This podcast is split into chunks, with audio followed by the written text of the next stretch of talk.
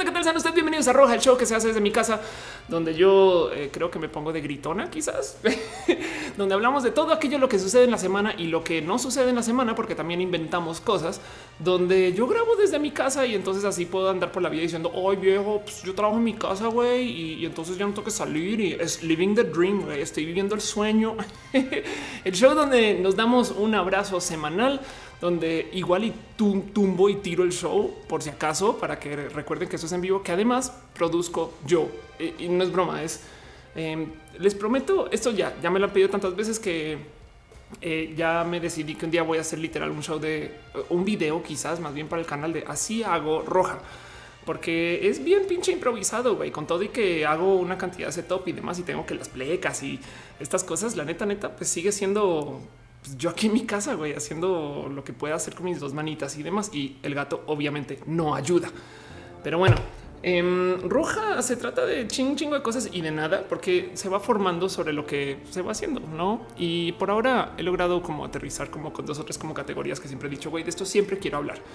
Evidentemente no me puedo parar acá y ignorar que existe lo LGBT, eh, tanto como tampoco me puedo parar acá y decir, ah, sí, es que no quiero hablar de ciencia, porque eso es lo que quiero hacer en la vida, güey, quiero hablar de ciencia y no sé, estas cosas y demás. Em, dice Buda González que si las clonas no tienen un QR para identificarnos, no creo.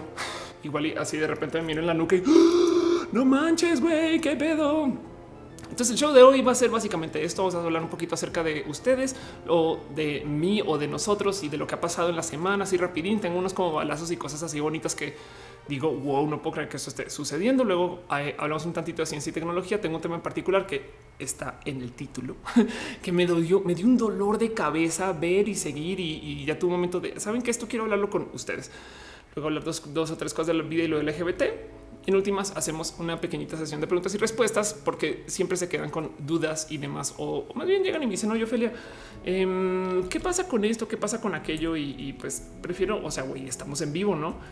Mm, a ver, voy a buscar algo para arrancar.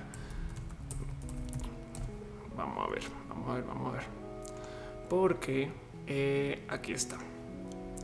En este show en particular, yo no he hecho más que hablar acerca de cómo eh, las redes sociales pues, nos han cambiado un chingo. Y de hecho, hace nada sin querer, o sea, más bien sin planearlo, subí una conferencia vieja que di en Colombia hablando del tema y eh, me da mucho gusto como darle seguimiento a esto. Entonces, no más quiero arrancar con esto.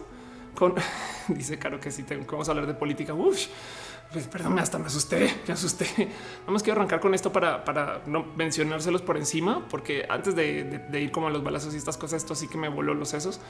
Resulta que Facebook está registrando más de dos millones y medio de usuarios que han dejado la plataforma, todos jóvenes, y que este año no se prevé que va a mejorar.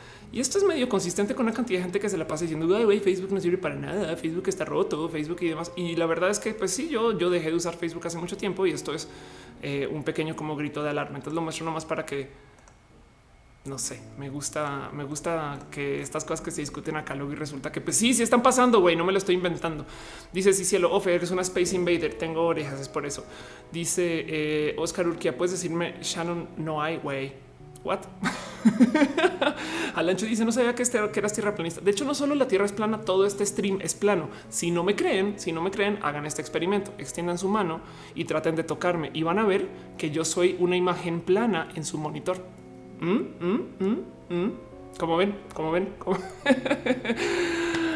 bueno, muchas gracias a toda la gente que está por acá. Muchas gracias. Eh, está Noelia en el chat. Hola, no, eh, no está en su casita. Pero bueno, balazos, cosas rápidas, cosas que quiero mencionar, cosas que eh, creo que, o sea, digamos, anuncios parroquiales más bien. Eh, ahí les va. Bueno, primero que todo, muchas gracias a la gente que ha estado apoyando en el Patreon y eh, pues, porque tienes un Patreon, Ophelia, porque me lo han pedido, no? Donde básicamente les digo, güey, si, si me apoyan de tanto para tanto, tengo, una, tengo un nivel que se llama Ofeliver, que es yo soy Ofelia, tú eres Ofelia, nosotros somos Ofelia. Acá arranca el proceso de clonación y a alguien por aquí abajo le, le, digo, te voy a estoquear y voy a ver tu nombre en vivo. Entonces, de nuevo, como todos los shows, parecería porque David sigue siendo este tipo de donador. Muchas gracias. Eh, le dejo un abrazo especial a David Álvarez. Eso es la estoqueada más rápida que se me puede ocurrir el momento, aunque yo sé que David muchas veces ve este show. Pero bueno, otra cosa que quisiera sacar así del camino rápido, que también me lo han pedido y también me dijeron, güey, Ofelia, por favor, haz esto, que es que en serio, de verdad, yo no puedo estar viendo el show en cada momento, siempre que salgo. Es un desgaste, me va a acabar todos los datos viendo tus videos, que además son de tres horas. Ya cálmate, Ofelia, haz videos más cortos o algo pues para solucionar la vida, porque entiendo y también me quedo sin saldo o sobre todo sin datos a cada rato. Em, ahora este show se distribuye. agárrense de la silla, hermanos y, y hermanas. ahora este show se distribuye como podcast. Lo consiguen este, desde iTunes y básicamente lo que hago es cuando el show ya sube a YouTube, puedo bajarlo en formato MP3 y subirlo para podcast. Es totalmente gratis y básicamente están escuchando lo mismo que están viendo. Entonces, eh, en mi opinión, esto es como la mitad de la experiencia, no? O sea, también se está perdiendo el oye, de repente se puso a picarse la nariz y se sacó los mocos en vivo y eso no lo van a escuchar. Bueno, a menos que me lo saque así de doloroso, que tire sangre se escuche. En fin, eh, perdón, perdón, es que hoy me dieron café. Em, pero, pero para los que seguramente van a decir, güey, pero yo no tengo un, teléfono que me deje escuchar podcast, ni nunca tuve iPod y nunca me gustó el iPod, no sé qué, Lola. No se preocupen que para poderlo subir como podcast, eh, hice, uso de un servicio intermedio también porque pues, es barato, si es que no gratis, em, que se llama SoundCloud, que puede que muchos conozcan o no. SoundCloud básicamente es un reproductor de audio que de hecho estaba usando desde hace mucho tiempo porque acá tengo hasta las cosas que hacía cuando sí estaba en la radio. Entonces, si le dan scroll infinito por allá abajo al puro final, se van a tapar con, se van a topar con las cosas que yo decía cuando estaba en la radio. Y pues también las pueden escuchar, son capsulitas chiquititas que están además bien grabadas y bien editadas, ¿no? Pero bueno, eh, aquí también tengo todos los audios del show y pues los pueden escuchar desde su Android o si quieren desde su iPhone también usando la app de SoundCloud. Pero bueno, eso es eh, el segundo anuncio. Y el tercer anuncio, así como súper requete mega turbo importante que tengo que hacer es hay un chingo de fechas para show. Güey, esto es culpa mía, pero no los voy a eximir ustedes. Tampoco voy a levantarle culpa a ustedes de esto que está pasando. Güey. Em, porque en algún momento dije, güey, si hacemos roja en vivo y gracias a eso me puse a buscar foros para presentarme. Me ofrecieron un foro para presentarme, pero haciendo stand up. Entonces dije, bueno, ok, vamos a hacer stand up, pero entonces ahora podemos hacer mi and después del stand up y la gente no sé qué lo Y sucedió el primer show de la explicatriz en el cine Tonalá. Eh, donde fue muy bonito estar, fue muy bonito eh, ir y presentarse y demás. Pues ahora me dieron otra fecha en el cine Tonalá. Entonces ahí les va, ahí les va, tomen nota. Em, eh, guarden así en algún lugar porque voy a estar en los siguientes lugares. Esto ya confirmado, ya es un hecho, todo con mucho agradecimiento al Cine Tonalá. Voy a estar también dando conferencias en otros lugares, pero, pero esas conferencias todavía nos han cerrado y nos han organizado bien. Entonces lo que sí va a suceder es lo siguiente. El 3 de marzo me va a presentar en el Cine Tonalá en la Ciudad de México nuevamente para la gente que no pudo llegar la primera vez. Ahí es Em, y sí, como, como todo aquello cine tonalá, tienen ojo. Esto, esto les explico ya porque esto fue un pedo la vez pasada. Tienen algunos boletos a la venta en línea por motivos que la neta me parecen fuera de la lógica del ser humano y el estándar eh, de, de, lo que debería ser hacer negocios. No ponen todos los boletos en línea, según ellos, porque quieren que la gente llegue al lugar y diga, ay, sí, güey, sabes qué? eh, uy, qué chingón, Ofelia se va a presentar. Entonces entran al teatro y no sé qué, no. Entonces guardan algunos, pero algunos guardan como el 60% de, de, los boletos para que los compres en taquilla. Que como decía mi amiga Uriel, Uriel, mi amiga Ariel Rosas en Twitter, eh, ya necesito. Ok, eh, me decía mi amiga Ari Rosas en Twitter, güey, eso es una acepta o sea, le estás diciendo a la gente que vaya al teatro a comprar cosas. Pues sí, ese es el cine tonal que les digo. Pero bueno, eso va a ser el 3 de marzo para los que estén en la Ciudad de México. Pero como si eso no fuera suficiente, también va a presentar el caray 9 en Tijuana. Em, y es debería estar eso tuiteado en algún lugar, pero, pero si no, eh, la, o sea, la semana después de eso va a estar en Tijuana presentándome también en el cine Tonalá. Y estos creo que sí tienen venta en línea en su sitio, pero si no vayan guardando la fecha, si están en Tijuana en cercanías, porque lo que yo les digo también a las personas que me dan estos foros es güey, no solo es el show, saliendo del show me gusta hacer mi tan grito. Entonces, igual y si no consiguen vole o si quieren acercarse, pues, pues caigan después del show. No, evidentemente lo cool es estar ahí el show de no sé qué, la me dan chance de justificar mi ida, pero también de una vez aprovechar aprovechando que estoy ahí, pues ahí me quedo güey, un rato y que nos echamos el abrazo y estas cosas y va a estar chingón. Bueno, eso es el 9. Luego para el 30 y esta noticia, esta noticia está así, miren caliente, así caliente, saca de salir del horno. Tómenla, se las dejo de regalo. voy a Bogotá también con el cine Tonala. Evidente, ya ven cómo voy, no? Yo mandándoles mails de oye, ¿dónde más me puedo presentar? Güey, no, no me puedes dar ese. Entonces ya conseguí escenario en Bogotá. Yo sé que hice una encuesta donde les decía prefieren viernes o sábado pues quedó para el viernes, aunque todo el mundo votó sábado, pero pues también tuve que organizar eh, el mismo compra de boles, güey, y, eh, qué día sí podía, qué día no podía, y pues resulta que justo el sábado no podía. Así que voy a estar allá el, eh, de hecho va a estar eh, tanto de la semana antes del show, o sea que como es del miércoles creo, pero el show va a ser el viernes y ahí también lo mismo. En Bogotá nos vemos para darnos nuestro abracito también después del show y exactamente igual les dije, güey, quiero hacer show y después quedarnos un rato. Entonces igual el show lo hago más o menos eh, temprano, o sea, no que arranque así, uy, once y media de la noche, sino que arranque tempranito para que luego nos podamos quedar un rato ahí chacoteando y echando, perdón la palabra, mierda. Em, pero bueno, este eh, dice Jem Hernández que vaya a Medellín. Quiero ir a Medellín. Dice eh, este Oscar Urquía que cuidame secuestro la me, me, preocupa más ir al norte del país, pero bueno, este de aquí dice Caro que y Jalisco. Bueno, para Jalisco voy a ir para el Talent eh, Land que va a ser eh, la semana después de marzo, la primera de abril. En fin, dice Jos Pupa que quisiera trabajar con investigación relacionada con la genética humana. ¿Qué carrera me recomiendas estudiar? Biología. y eh, por qué no le tuiteas yo a arroba bioevelio que justo hace eso que quieres hacer y te puede decir a dónde ir. En fin, eh, están diciendo Durango, Monterrey, eh, Chihuahua.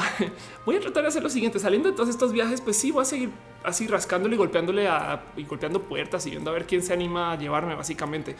Pero bueno, sí. En fin, en fin. dice Junior Das que estudias citología e histología. Dice Roma Quintero Bogotá. ¿Para cuándo? Que eh, eh, para el 30 de marzo. Entonces marzo va a estar paseando un poco y demás. Y sí, Guadalupe Quintero nos dijo, güey, un momento, llegaste hasta acá. Llegaste hasta acá, Ofelia, ya minutos dentro del show y no nos has dicho quién es nuestro enemigo de hoy. Pues sí, ok, va, tienes toda la razón.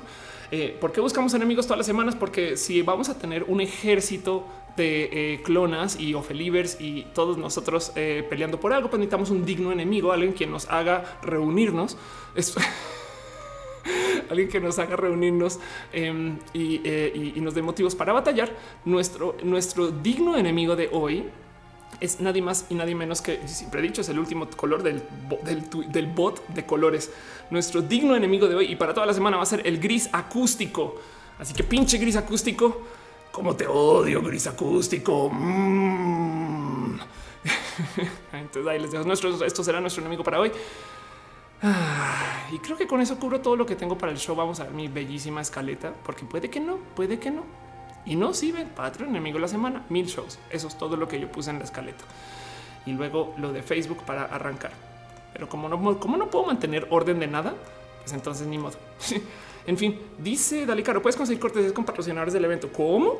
Ah, para Talent. Ya está soldado Talent Land, güey. Pero qué pedo, no que se supone que no, que es que es un evento nuevo y que no sé qué y que nadie sabe. Wow, qué locura, güey. Ah, dice Oscar que pensé que solo yo vinculaba colores con sonidos. Es neta, eso es una cosa muy bonita que se llama ser estético, güey y eh, una, una parte, un segmento muy pequeño de la población humana es sinestética. Pero bueno, en fin, muerte al gris acústico. Exacto. Así total. Gabón Trance dice: Me tocó show en tráfico, entonces va a tocar streamear el puro audio. Si quieres, vea, eh, creo que se llama Audio Twitch y, exacto. Y así lo escuchas solo en audio. En fin, dice Luigi Forestier y se vendieron y se llevaron a todos los de Campus Party eh, para el talent land. Qué cagado, güey. Qué chistoso. No teníamos ni una idea. Ferry, como antes dice, cuando voy a Sinaloa, tengo que encontrar cómo ir al, bueno, a otras ciudades, y decir solo al norte, pero no a otras ciudades. Pero bueno, bueno, por ahora em, voy a organizar los shows que tengo. Perdón, que eso ya es, ya es un desmadre de por sí. Dice Nubia Saldaña que eh, si le regalo un abrazo por su cumpleaños. Y mire, abracito. en fin, Brian Cooper dice que odia el gris acústico. Yo también, yo también lo odio. Toda mi vida y, creciendo me da mucha rabia que, el gris acústico estuviera pendiente. Hay que hacer algo. En fin, Francisco Roque dice que deberíamos hablar acerca de Elon Musk. Pues fíjate que el show de hoy eh, en particular sucedió porque estaba hablando de Elon Musk en Twitter y tuvo un momento de güey, es neta que esto, esto es tema o no es tema o, qué pedo, güey. Pero antes de eso, cosas importantes, como venía hablando de lo de Facebook, em, cosas importantes que sucedieron esta semana que me gustaría nomás platicar y presentarles que digo, wow, qué cool, solamente para que sepan que estas cosas existen y suceden. Eh, porque no sé, igual y nos detona platicar de, un tema más adelante o que lo tengan presente o estas cosas. Yo admito que parte del motivo por el cual hago contenidos es porque me mantengo leída de qué chingados está pasando en el mundo. Entonces, tema número uno de cosas bonitas que pasaron esta semana que dije, güey, esto hay que hablar en el show sí o sí, pero sí o sí o sí o sí o sí o sí o sí o sí es em, esto que eh, yo sé que suena tontísimo, tontísimo. Esto es una cosa de ay, Ophelia, eso no es noticia, güey. Pero esto es un desarrollo por, eh, parte de eh, Intel, que básicamente es eh, un sistema de proyección a tu ojo de información, ¿no? O sea, básicamente son lentes. Ahora, la diferencia es que estos lentes no son lentes em, diseñados para verse súper del futuro, no sé qué, no son lentes de pasta hipster estándar, güey, que como son tan gruesos, igual le cabe una cantidad de sensores adentro. ¿Por qué esto me interesa? Es porque tenemos como este como miedo gracias a Black Mirror, más que todo, bueno, entre otras cosas, Em, a ver, lenses. Vamos a ver si encuentro esta noticia.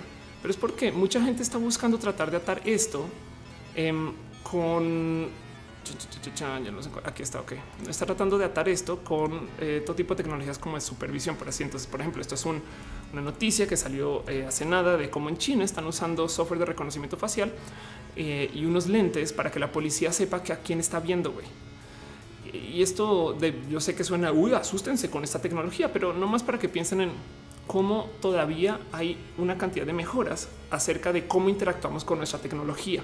Porque ahorita tenemos un tema donde todos tenemos el teléfono con una cantidad de cosas atadas al teléfono. Y yo sé que existe eh, este cuento de güey, es que nos volvimos dependientes de los teléfonos y toda la información está ahí. Sí, evidentemente eso pasa.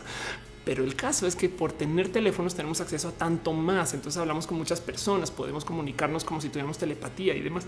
Y llega un momento donde lo que se va a buscar es atar esto a nuestro cuerpo. Y eso tendrá todo tipo de implicaciones, ¿no? Que, quien nació y no pudo costear que le implanten su smart chip o lo que sea.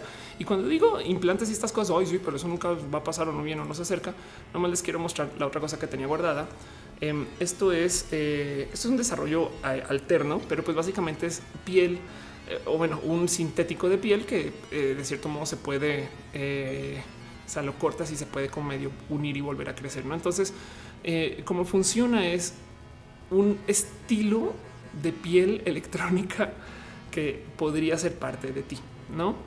Entonces piensen en esto nomás para darles una idea de, de, cómo sí, claro que hay tecnología que podemos ir como que ingresando lentamente a quienes somos hoy. Madres, ¿por qué agrande esto tanto?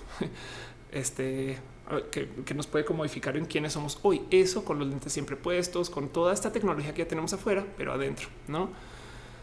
Ah, en fin, entonces dice Oscar Ruquia que es el transhumanismo. Exacto, exacto. Y eso es algo que quería compartir con ustedes.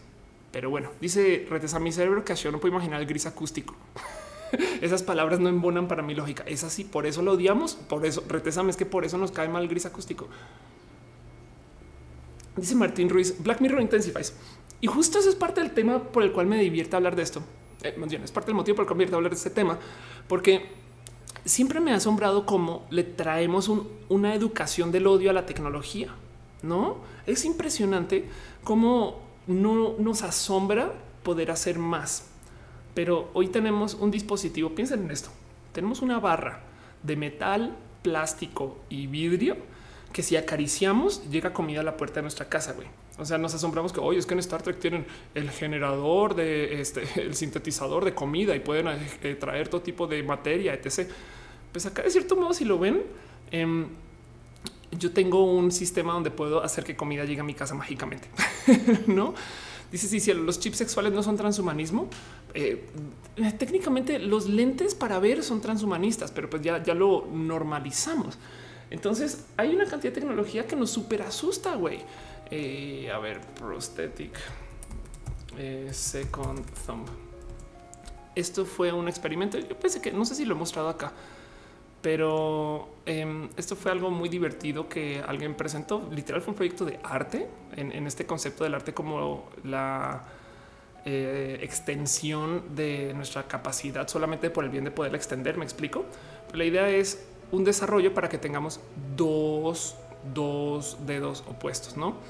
Y, es muy básico. Tiene, tiene literal una forma muy simple y con tu pie y un, y un movimiento, eh, un adaptador Bluetooth, em, tú puedes controlarlo. Ahora, lo bonito es se presta para que hagas tantas otras actividades. Sí, evidentemente no lo puedes controlar con la mente, como para de modos que sean, digamos que baratos, pero sí hay gente que anda por la vida con sus manos de seis dedos, güey. no eh, a fines de, eh, experimentar lo que es tener más del cómo nos diseñaron. Entonces me pregunto qué dirá el Frente Nacional por la Familia cuando tengamos de a tres o diez brazos. Es que piensen en esto cuando trabajamos. Eh, ¿Por qué se hace este? ¿Por qué se hacen proyectos así? Porque se habla de los prostéticos como modos de recuperar al pobre humano que perdió su capacidad cuando perdió su brazo. No, eso así vemos a los prostéticos. Tenemos como esta idea de güey. Em, eh, el pobrecito se quedó en silla de ruedas, es una persona discapacitada, no? Y, entonces puede hacer menos y no sé qué. Pero luego también hay que considerar que ya no tiene la carga de sus piernas eh, y por consecuencia puede jugar mucho con qué se pone ahí. ¿no? Y, pues la tecnología como la tenemos desarrollada ahorita está hecha alrededor de devolverle sus piernas, pero no hay nada que diga que así como está controlando dos patas, también puede controlar un bulldozer, güey. Entonces puedes poner una persona incrustada en un bulldozer y que lo controle con no. Eh, eh, digo, estoy siendo un poco exagerada con ese punto, pero espero que me entiendan.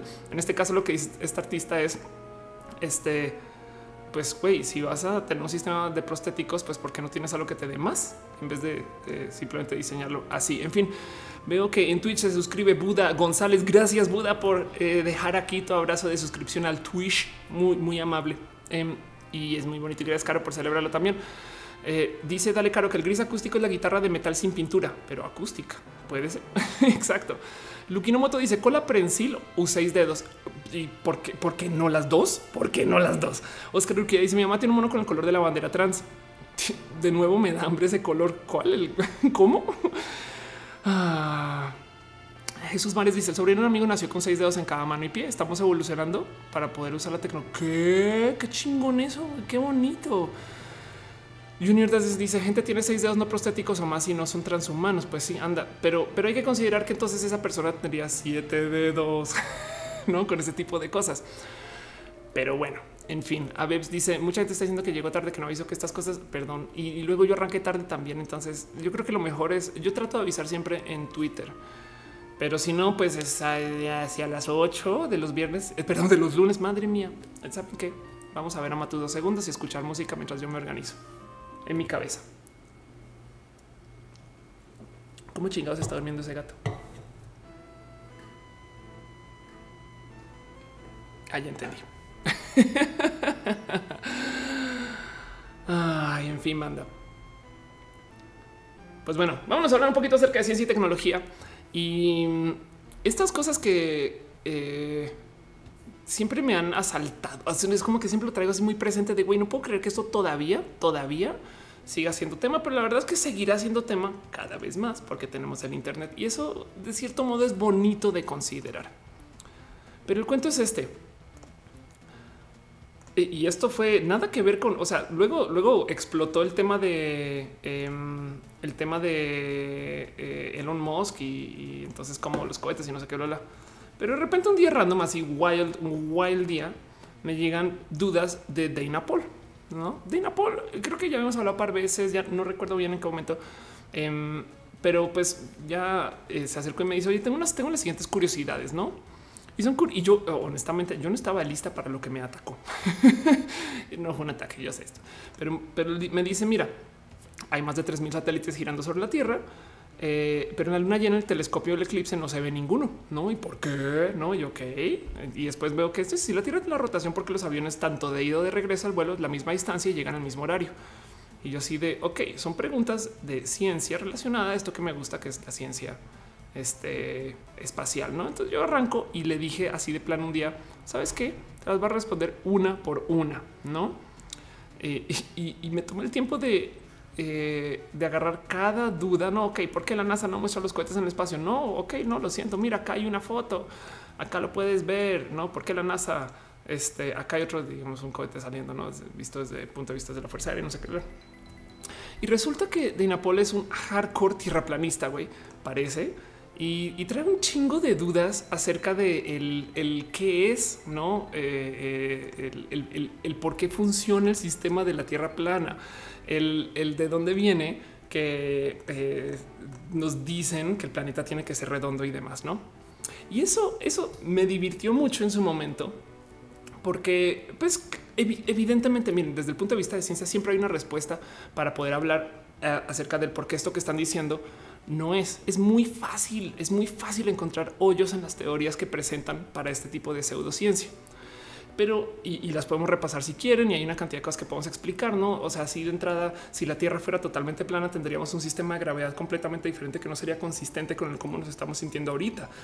Punto, porque la gravedad se distribuye por masa. Entonces, eh, de hecho, hay una explicación de esto eh, muy chingona que hizo eh, nadie más y nada menos que Visos, que es un genio de la comunicación, donde dice, eh, presenta aquí una gráfica muy bonita, ¿no? porque en este show hacemos outsourcing de, de outsourcing de explicaciones, pero lo que, lo que presenta es como si la Tierra fuera plana, em, a medida que te vas alejando, la gravedad estaría este, jalando más hacia el centro del plano, lo cual básicamente dejaría que tú...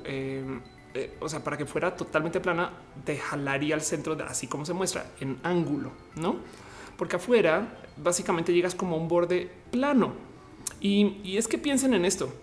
Si algunos han jugado eh, cualquier juego de Mario moderno y les toca una plataforma, así son las plataformas de paso, porque tienen una como simulación de física muy similar, que llegas al borde de la plataforma y casi, casi, casi, casi que en vez de caerte, este puedes, ahí está, puedes caminar. Ahí está, ahí está. Puedes llegar como está el bordecito y caminar sobre el borde. Esto, esto es muy verídico en cualquier viejo que esté simulando este tipo de gravedades, no?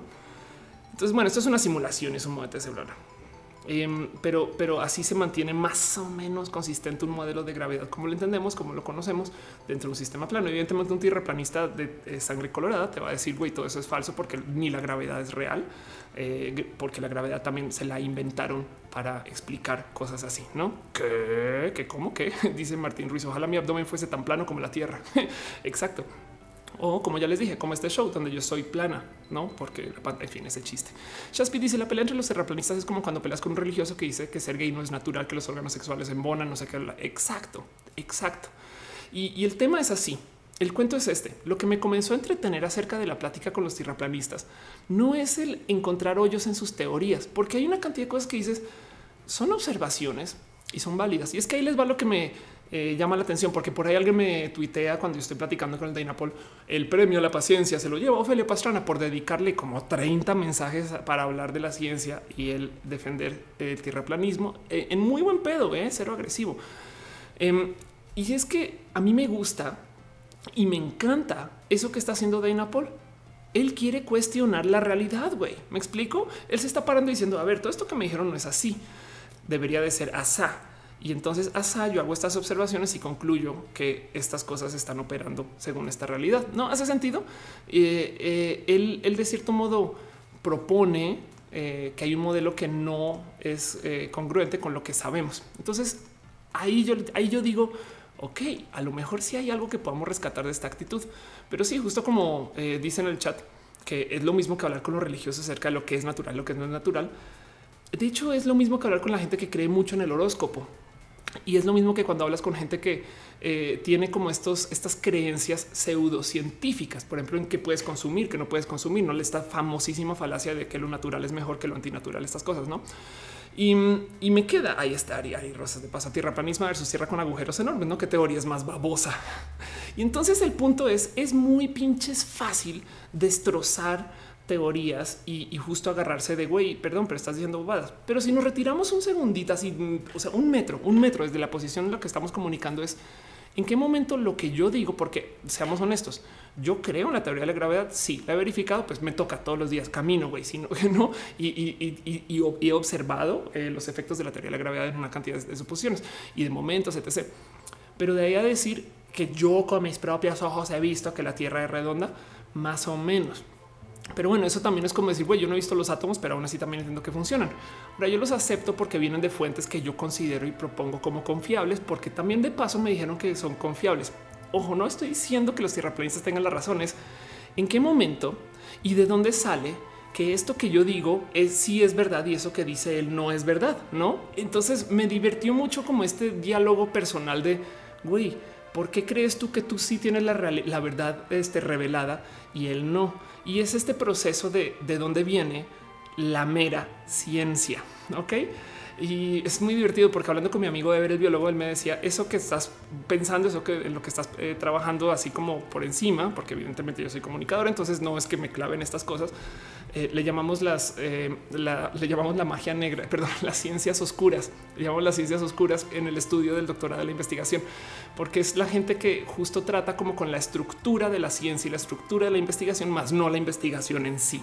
Em, dice Milvalme que muestre las orejitas. Son, son unos audífonos muy bonitos que quiero mucho. En fin, Oscar que dice ciencias ocultas. Exacto. Gracias. Dice Osiris Black, tierra planistas, como los odio. Taco Girl dice: Ya a que me perdí, que todos nos volvimos planos y ahora somos seres bidimensionales. Dice Jonathan Andrés, llegué tarde. Eh, hola. dice un canal más saludos de República Dominicana. Saludos. Dice Ale Caro Fuentes que tiene una verdad sustentable con métodos estructurados repetibles. Exacto. Entonces, primero que todo, par cosas. Eh, eh, cuando hablo de ciencias y cuando hablo de, cualquier cosa que, tenga, que, esté atado a creencias, eh, ¿Por qué una cosa es creencia y la otra cosa es ciencia? No, pues sí está el factor repetible y sobre todo este factor que además es filosóficamente profundo. Si consideramos es que no solo lo observes tú, sino que lo van a observar muchas personas.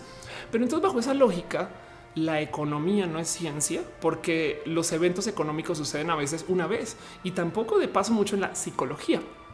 Pero Em, el cuento es este. Siempre sale alguien que dice, güey, no puedo creer que alguien esté debatiendo que esto sí sea o no sea en pleno inserte año. No, a mí como me divierte el argumento de no puedo creer que en pleno inserte año estas cosas sigan pasando. Desde quién dijo que por estar en este año las cosas son automáticamente mejores y no más, no más les dar un recordatorio de cosas que están pasando en, o sea, en esta época. O sea, esto es de ahorita. Eh, esto es eh, Sabrina Sabrok que eh, se, está, se hizo un exorcismo público y entonces, eh, además está, me acuerdo cuando salió este video que el video se llamaba eh, exorcismo para chingar al enemigo o algo así, güey. Y, grabaron todo el ritual y ahí la ven gritando ah, y haciendo un desmadre y no, este, pero con la creencia de que lo que está haciendo sí es em, este para chingar a alguien, güey, o deschingar. Ah, y esto está pasando ahorita, no? Eh, y dejando eso de lado, pues sí, hace nada me escribieron dudando que Elon Musk eh, sí envió un coche al espacio. Que, despierta muchas dudas, güey. Y sí, claro, claro que si te queda, si te cae el güey, es neta que si hay un coche a tal distancia y no sé qué lo habla. Em, que dice Andrea Pérez en pleno siglo XXI que no es siglo XX, no? Exacto. Uriel Torres dice vieja ridícula. Ándale. Hay como dice, me gustó cómo está el cuarto. Gracias. Eh, acá vivo. Y dice eh, Emanuel que se trabó el YouTube. Te invito a pasar a Twitch. Eh, pero bueno, en fin, o, si se trabó, no, ahí siguen, no? ok, va perfecto. Entonces, el caso es, Oscar dice, no, no es tan difícil creer lo del carro. De hecho, hay un episodio de Star Trek en particular donde van andando por el espacio y se topan con un coche viejo. Güey, a ver, voy ayer Red Pickup. Vamos a ver. Ah, pues voy a Star Trek. Esto sí me divirtió mucho de ver porque hay, hay un momento donde no es broma. Eh, de repente aquí. van andando y dicen, güey, qué pedo, y lo rescatan y lo entran. ¿No? Y, comienzan a ver qué pedo, pues, ¿por qué chingados hay un coche andando por el espacio? Y entonces comienzan a analizar y hay toda esta historia de alguien que, pues sí, un coleccionista a lo mejor envió un coche al espacio y miren, todavía funciona y no sé qué, y esto tiene 200 o 300 años o lo que sea, güey. Y yo nunca pensé que eso iba a tener un esbozo de verdad, güey. Pero bueno, em, entonces el caso es, sí, pues claro que sí te despierta un poquito de, claro que puede haber dudas de esto. Claro que, claro que pueden haber momentos donde tú dices, ok, eh, esto, esto puede que funcione. Lo que pasa es que la ciencia, como la conocemos y sobre todo como la trabajamos, nos comunica que la naturaleza siempre tiene la razón por encima de lo que nos es intuitivo. Entiéndase. Hay muchas cosas que observamos que creemos que deberían de funcionar de un modo, pero en última resultan funcionando de otro. Y eso amerita que nosotros trabajemos cómo teorizamos alrededor de la naturaleza de un modo muy diferente que solo hacerle caso ciego a lo que nuestra cabeza tiene por delante. Entonces, yo sé que yo he hablado mucho del horóscopo y para los que no saben, básicamente el horóscopo tiene una cantidad ridícula de fallas en cuanto a cómo se propone, porque la Tierra misma se va moviendo, entonces ya se cambiaron todas las fechas del horóscopo, porque de repente resulta que en el ciclo de eh, las estrellas que cubre el Sol a lo largo del año, había una, una constelación que quitaron, güey, porque tener 13 constelaciones era como de mala suerte, enseñaron nada más, entonces ahora tenemos hoy en día una constelación extra y fechas diferentes, lo cual básicamente invalida la creencia del horóscopo. Pero, pero, ahí les dejo, eh, esto es un artículo, esto es viejísimo, pero este es un artículo eh, que se publicó en un libro muy bonito, viejo, muy pop, que se llama este Freakonomics, donde analizan el cómo la gran mayoría de los jugadores de hockey en Canadá tienen eh, una fecha de cumpleaños muy, muy pinches similar. No, ¿qué? Pero ¿cómo así? ¿Será que es que todos los atletas nacen en un mes? Pues podrías teorizar eso, ¿no? Pero lo que dicen es que hay una fecha de corte para poder llevarse a los atletas para jugar hockey en Canadá. ¿no? Eso quiere decir que si todos los años haces un corte para llevarte atletas, a medida que ellos se van formando como atletas, entonces le das como que es eh, eh, más importancia a los que tienen tantitos días eh, de cumplir antes de la, la, fecha de corte que después, porque entonces sucede como si recuerdan sucede cuando estaban en el colegio, en la escuela, que habían los grandes del año y los pequeños del año. Entonces imagínense esto. Si la gran mayoría de los años escolares tienen más o menos el mismo mes de corte, quiere decir que todos, o sea, de por lo menos de primero a sexto de primaria, vas a tener seis o siete años donde agarras a los niños grandes y les enseñas a ellos deportes y les enseñas a ellos eh, aptitudes físicas y que están relacionadas a como a la extroversión. Evidentemente esto no es global, no eso no pasa con todos los estudiantes, pero pasa con muchos. Y luego agarras a todos los que cumplen justo despuésito, entonces ellos son los chiquitos, güey. Y entonces esos, eh, los que son más los pequeños del año, eh, no los pones a jugar deportes y son los últimos en ser seleccionados para ese tipo de formación y entonces pasan por siete años por una formación donde no se les enseña a hacer físicos, eh, perdón la palabra para esto, súper agresivos o por lo menos este, externos, ¿no? Por consecuencia tienes tú que luego de muchos años, muchos niños se forman con una actitud muy extrovertida y otros con una actitud muy introvertida tan solo porque pusiste un corte de fechas. O oh, sorpresa, cuando yo hice un video de esto hace como unos tres años, voy y miro y resulta que muy similar a estas fechas de corte, eh, entran signos zodiacales que le hablan a los introvertidos en sus mensajes que a otros que le hablan a los extrovertidos. Esto evidentemente siendo una investigación completamente empírica y basada en 10 resultados y eh, observando así por encima haciendo scroll. No, no, hay ciencia detrás de ese, tipo de observación que está tratando de hacer. Pero el punto es Em, no más por el mero hecho de que hay fecha de corte para entrar al colegio, por el mero hecho de que hay fecha de corte para entrar a espacios deportivos profesionales, puedes tú explicar que hay un grupo de gente que nació en tal mes y es extrovertida y otro grupo de gente que nació en tal mes y en tal otro mes y es eh, mayoritariamente introvertida. Eso es el zodiaco, güey, no? Pero no hay, pero nos colgamos de güey, como no entendemos bien de dónde vienen estas cosas eh, y además no necesariamente tiene que ser solo por eso. Capaz y también hay una cultura de no sé, güey, eh, comer tales, tales comidas en tal mes. Eh, hay una cultura de, otro tipo como de apropiación o de forma de vida que nos obligan como a que medio que nos vayamos formando de un modo u otro.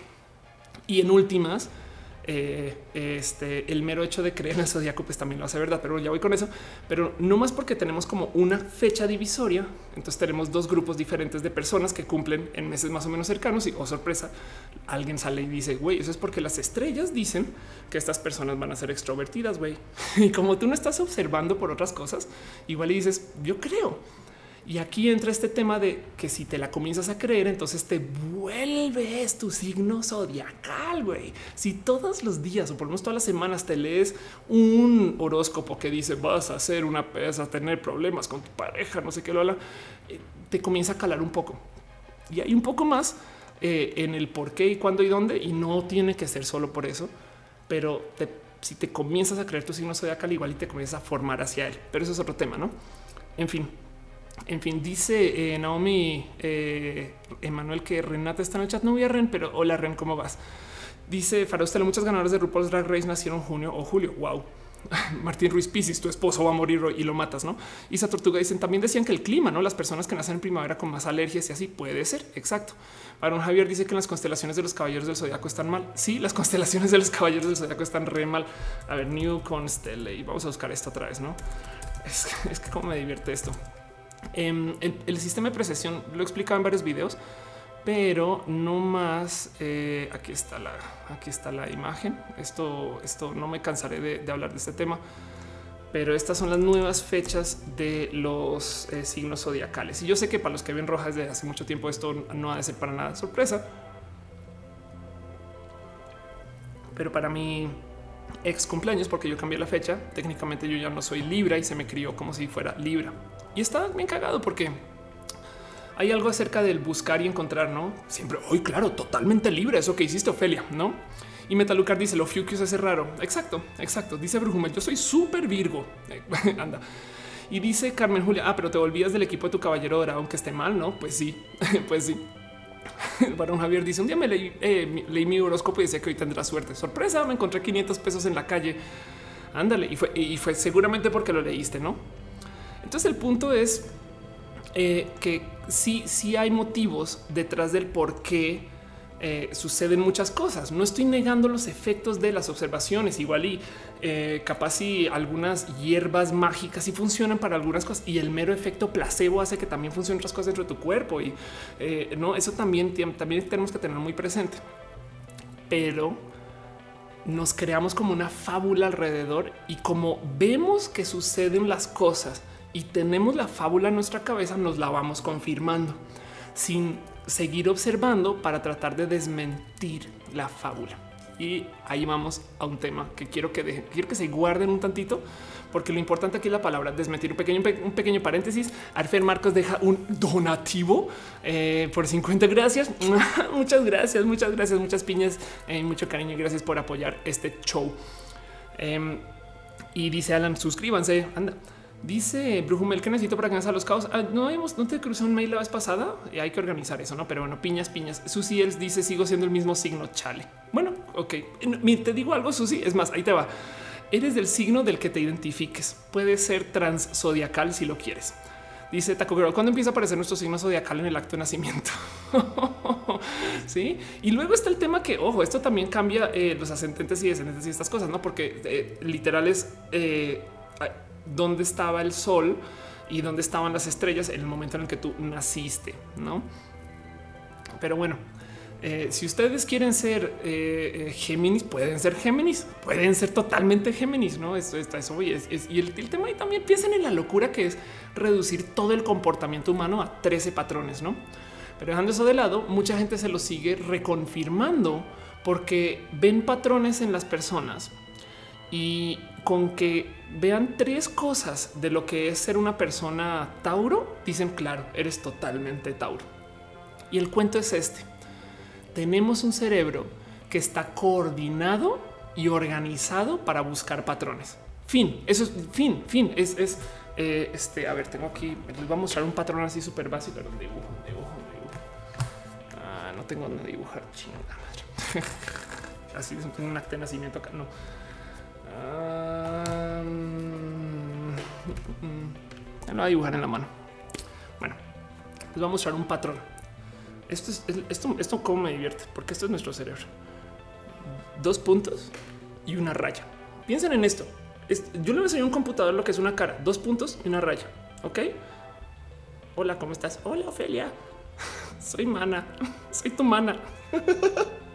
Hey, mana, ¿dónde vas? No, no, no, no. Dos puntos y una raya, güey. Eso es. Y con eso nuestro cerebro ya dice, hoy eso es una cara, güey. Esta no está muy cabrón. O sea, quieren que les deshaga la ilusión de que eso es una cara. Listo. Ok, es una cara al revés. ¿Qué tal si yo les digo que esto es este? Ok, ya. perdón, perdón, perdón, perdón, perdón, perdón, perdón. Así dice una guarra esa Ofelia. En fin, em, eh, es una cara, dos puntos y una raya, güey. Consideren eh, que eh, es em, eso es lo que nuestro cerebro nos pide para identificar rostros. Y de hecho hay algo que me encanta de observar, a ver si lo encuentro por aquí, que se llama la pareidolia. Ok, la pareidolia es eh, casi casi que un hack muy cabrón a cómo funciona el cerebro, donde cualquier cosa que medio tenga ese patrón puede ser em, una cara, güey no es piensen en, piensen en, cómo esto no es, no es lo que, lo que nuestro cerebro nos dice. Mira, esto, se llama Yoshi. Ok. La pareidolia es muy divertida porque es nuestro cerebro encontrando patrones, güey, encontrando cosas similares. Eh, no es, es, esto, esto, es un bloque de cemento, güey, con una cadena, pero ahí vemos a alguien que está comiendo espagueti, güey, no? Em, ahí tienen un purg comiéndose una banana, güey. Eh, en fin, entonces la pareidolia es súper divertida porque además podría estar, están, podría estar muy, muy presente. Jar Jar podría estar muy presente en la naturaleza. Ok. Y, esto es nuestro cerebro confirmándonos que hay algo que no hay. Miren, una guitarra. Ok. Digo, es parte de lo bonito de poder convivir con la naturaleza, el buscar cosas donde no lo hay. Pero entonces, ¿por qué, por qué nos topamos con eh, tanta como eh, facilidad de, ver estos patrones y por qué creemos tanto en el zodiaco y en estas cosas y demás? Porque nuestro cerebro cae víctima y, esto se diseñó por buen motivo. Es, como un bug, güey. Es un, es un, es un, es como un hack eh, sin querer. No es un pequeño accidente de diseño que estas cosas pasen, pero es que nuestro cerebro cae una cosa que se llama el paternicity. Perdón que no, no, no se me ocurre palabra en español para traducir esto ahorita, pero básicamente es eh, eh, la, lógica va así. Imagínense que para nuestras este, seres ancestrales o para nuestros precursores, que tenían que vivir en espacios eh, donde había donde tenían que convivir, por ejemplo, con muchos depredadores, eh, hasta con el mismísimo depredador, perdón, mal chiste, tenían que convivir con muchos depredadores. Si escuchabas un ruido, una hojita que se movía por ahí, no? Y digamos que tú lo ignoras y ese ruido es un animal que viene a quitarte la vida, güey, mueres. Pero si tú escuchas un ruido y con porque está pasando el viento o algo así, dices, güey, eso es señas de un depredador y atiendes esa seña, te escondes eh, y, te, este, te preparas, ¿no? Entonces, en lo que tú vas caminando por la vida, si logras, si logras, y esto es hablando también de gente que vivía hace muchos años, güey, pero en lo que tú vas atando patrones, eh, el riesgo de ignorar el patrón versus el de observarlo y confirmarlo, es sumamente asimétrico, güey. O sea, en uno vives, güey. Y digamos que piensas, uy, resulta que es que viene un depredador y no lo es, no lo es, ¿no? Eh, pues qué pasó nada, que malgastaste tu tiempo, güey, te escondiste y ya no pasó nada. ¿Me explico? Pero si lo ignoras y si lo es, mueres. Dice eh, mi dragón trío que se debería, se podría llamar paternicidad. Puede ser, puede ser. Paul Junior dice que hola, soy nuevo, nuevo a la vida. Perdón. Eh, Nubia Saldaña dice: Si no crees en nada, es como vivir sin alma. También, también es parte de eso. Dice Carmen Julia eh, Venezuela. Por eso no se puede dormir de espaldas a la puerta en un cuarto. No, pues sí, es verdad. Es, es verdad. Em, el caso es que hay que considerar que nuestro cerebro está cableado para ver patrones porque no solo es este tema de que estamos buscando patrones y observando una cantidad de cosas ajenas a nosotros, no que el calor, que escuché un ruido por allá atrás, que se movió una cosa, no sé qué, sino que encima de eso nuestro cerebro está pensando, güey, esa luz que se prendió allá a lo mejor está relacionada con esa cosa que se está moviendo por la ventana y no tiene nada que ver, pero nuestro cerebro lo está atando porque el riesgo de, eh, que sea un falso positivo eh, se nos enseñó puede ser muy bajo a comparación del riesgo de que sea positivo eh, y que lo ignoremos. No, bueno, entonces dejando eso de lado, dice Luz Oriel, morir la primera porque duermo dando la espalda un cuarto. Exacto. Dice Samantha Silvestre, por eso corres a tu cama cuando apagas la luz. Y. Y dice Eric Cerner, es atea, agnóstica, espiritual. Algo soy, me gustaría decir que soy muy atea. Em, me gusta observar eh, una cantidad de actividad religiosa, pero, pero no, no desde el creer, sino, sino porque me gusta el pensar, el cómo se llegó a pensar en estas cosas. En fin, dice eh, Polaris Oli desde Twitch y está saludando a Julie. Hola Julie también. Retesam dice los mercadólogos usamos mucho la paridole, tanto en publicidad como en diseño de objetos para hacerlos más amigables o llamativos. De acuerdo, sí. De hecho, em, eh, a ver si encuentro algo muy rápido. Es súper, vean, ok, aquí está la gráfica no solo, no solo en diseño de, marketing. Hay un chingo de coches que pues, tal cual tienen rostros, güey. Están hechos con caras y las caras dicen acerca del coche, güey. Y, esto eh, curiosamente no, es tan evidente para algunos, pero, pero eh, así es como se hacen. La idea es que si tú tienes, imagínense en esto.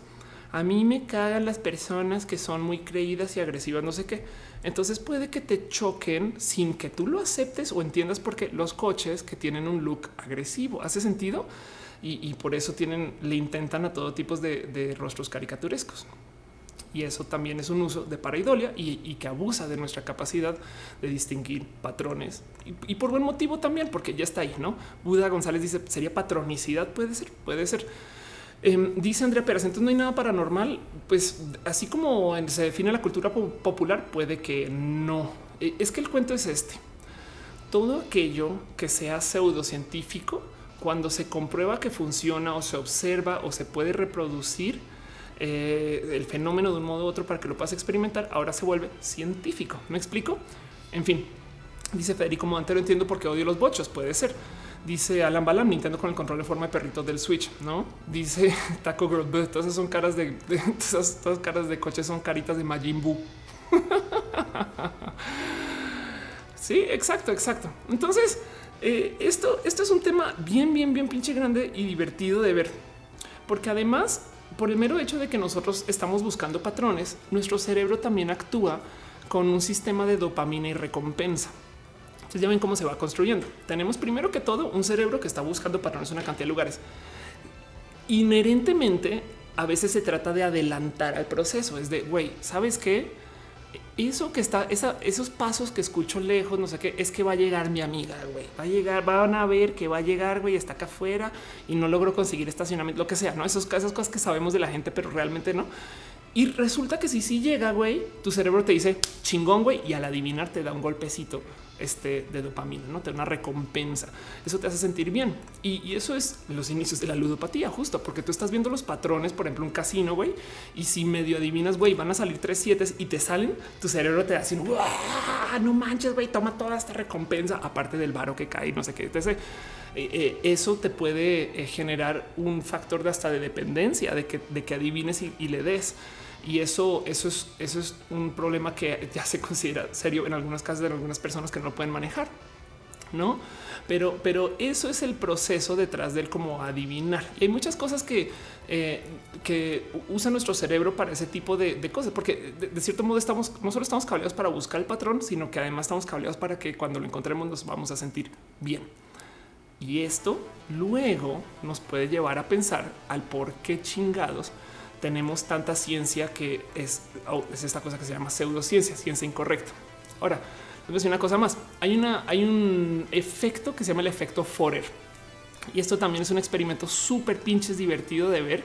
Lo he visto, de hecho, eh, eh, lo, llevó un amigo eh, cuando estaba estudiando en la Universidad de Sydney con sus estudiantes, pero bueno, eh, puede que lo hayan escuchado o no. Y el cuento es el siguiente, se, le puede llamar, y aquí está, también se le puede llamar la falacia de validación personal o el efecto Barnum por el mismísimo P.T. Barnum, que de paso eh, no es si sigues en el chat, esta es parte de los motivos por el cual me encanta esta película, pero bueno, el caso es el efecto Forer es el por qué los lectores de cartas, hojas de té, eh, lectores de temperatura del sol, lectores de ánimo, lectores de estrella, lectores de tu lo que sea, güey les va tan pinches bien.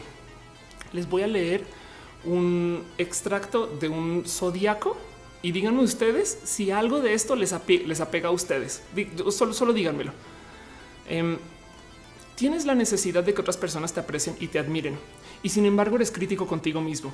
Aunque tienes algunas debilidades en tu personalidad, generalmente eres capaz de compensarlas tienes una considerable capacidad sin usar que no has aprovechado. Tiendes a ser disciplinado y controlado por el exterior, pero preocupado e inseguro por dentro. A veces tienes serias dudas sobre si has obrado bien o tomado las decisiones que son correctas. Prefieres una cierta cantidad de cambios y variedad y te sientes defraudado cuando te ves rodeado de restricciones y limitaciones. También estás orgulloso de ser un pensador independiente y de no aceptar las afirmaciones de los otros sin pruebas suficientes. Pero encuentras poco sabio el ser muy franco en revelarte a los otros. A veces eres extrovertido, afable y sociable, mientras que otras veces eres introvertido, precavido y reservado. Algunas de tus aspiraciones tienden a ser bastante irrealistas. ¿Quién de ustedes siente que ese horóscopo les encaja de un modo u otro? Así. Em, pues esto es lo que el doctor Forer le entrega a sus estudiantes. Entonces es un ejercicio súper bonito porque em, lo que, lo que hace es eh, entregarle a todo el salón este mismo pinche horóscopo y decirles, güey, si este eh, güey, ustedes díganme si sienten que lo representa. Yo les entregué horóscopos al azar a los estudiantes. Ok, todos los estudiantes del salón o la gran mayoría, sí, eh, o sea, por así decir, tres estudiantes dijeron no, esto no soy yo, güey, lo dejaron de lado. Pero por lo general, lo normal es que todos los estudiantes se voltean y dicen sí, hay algo de mí en esto, güey.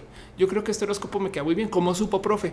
Y resulta que después el profe les dice, güey, yo les di a todos el mismo pinche horóscopo, ¿no? Y eso es porque el efecto Forer funciona así. De un patrón de cosas que nos lee una hoja inmensa de denunciados y de eh, temas que yo estoy diciendo acerca de ustedes, si yo le atino a tres y la cago en 10, ustedes se van a fijar en esos tres. ¿Cuántas veces ¿Cuántas veces han escuchado que alguien habla de que me leyeron las cartas y ahora resulta que, eh, em, uy, es que sabes que no, no le tiene unas cosas, pero luego sí dijo de, uy, se estuvo muy cabrón porque se habló de mi hermano. Sí me dijo que un hombre se iba a ir de mi familia y pues mi hermano se está mudando, güey, y uy, no, no manches, y latino. No, cuántas veces hemos escuchado ese cuento de no, no latino a todo, pero algunas cosas sí le, sí le dio y le dio muy bien. Y entonces el tema es que justo nuestro cerebro de cierto modo está además como organizado para fijarnos mucho en los aciertos y mandar a la chingada los desaciertos. Un pequeño paréntesis, la gente dice que eh, hay un tantito de la en el YouTube, los invito a que le den refresh y a lo mejor eso puede solucionar la experiencia o que se salten a Twitch en twitch.tv slash of course, donde también pueden seguir viendo el show y creo que ahí la señal siempre es mejorcito. Pero bueno, Polaris G por algún motivo está hablando del perreo de Pavlov. Dice Caro que hubo un brinco. porque ahora? ¿Por qué un brinco? Ok. A muchas personas que se le murió el stream de YouTube. Qué raro. Bueno, acá no me dice que hay error alguno. Entonces igual y fue un error de este restream. En fin. Sasquatch dice que diga que la tierra no es plana. Yo no sé, yo no sé, yo no sé. Mentiras.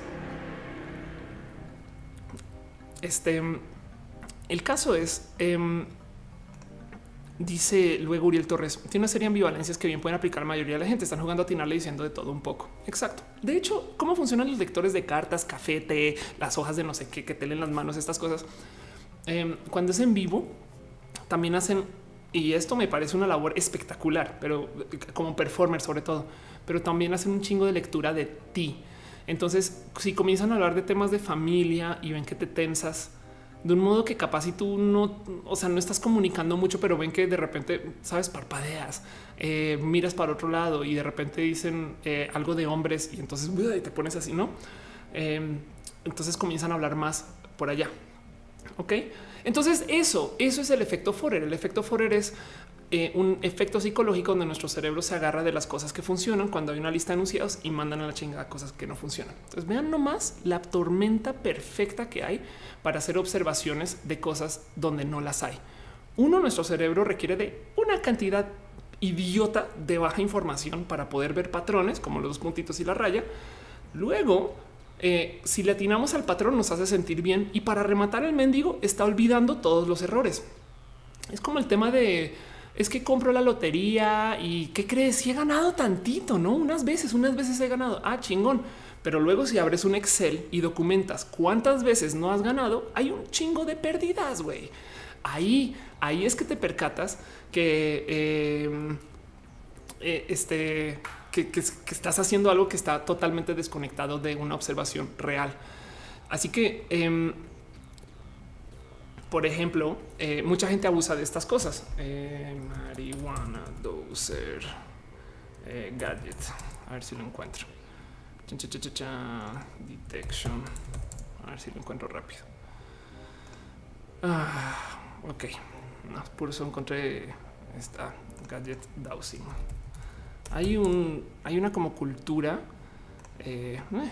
hay como una cultura de eh, como de la búsqueda de la agricultura muy gringa, creo yo, que se llama el dowsing. No sé si esto es algo que se conoce en México o en Latinoamérica, pero el cuento del dowsing es para saber dónde hay agua.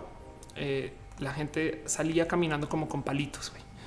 Y cuando el palo se doblaba, no es broma, cuando sentías jalones, ahí abajo hay un pozo con agua o hay un acuífero y ahí no.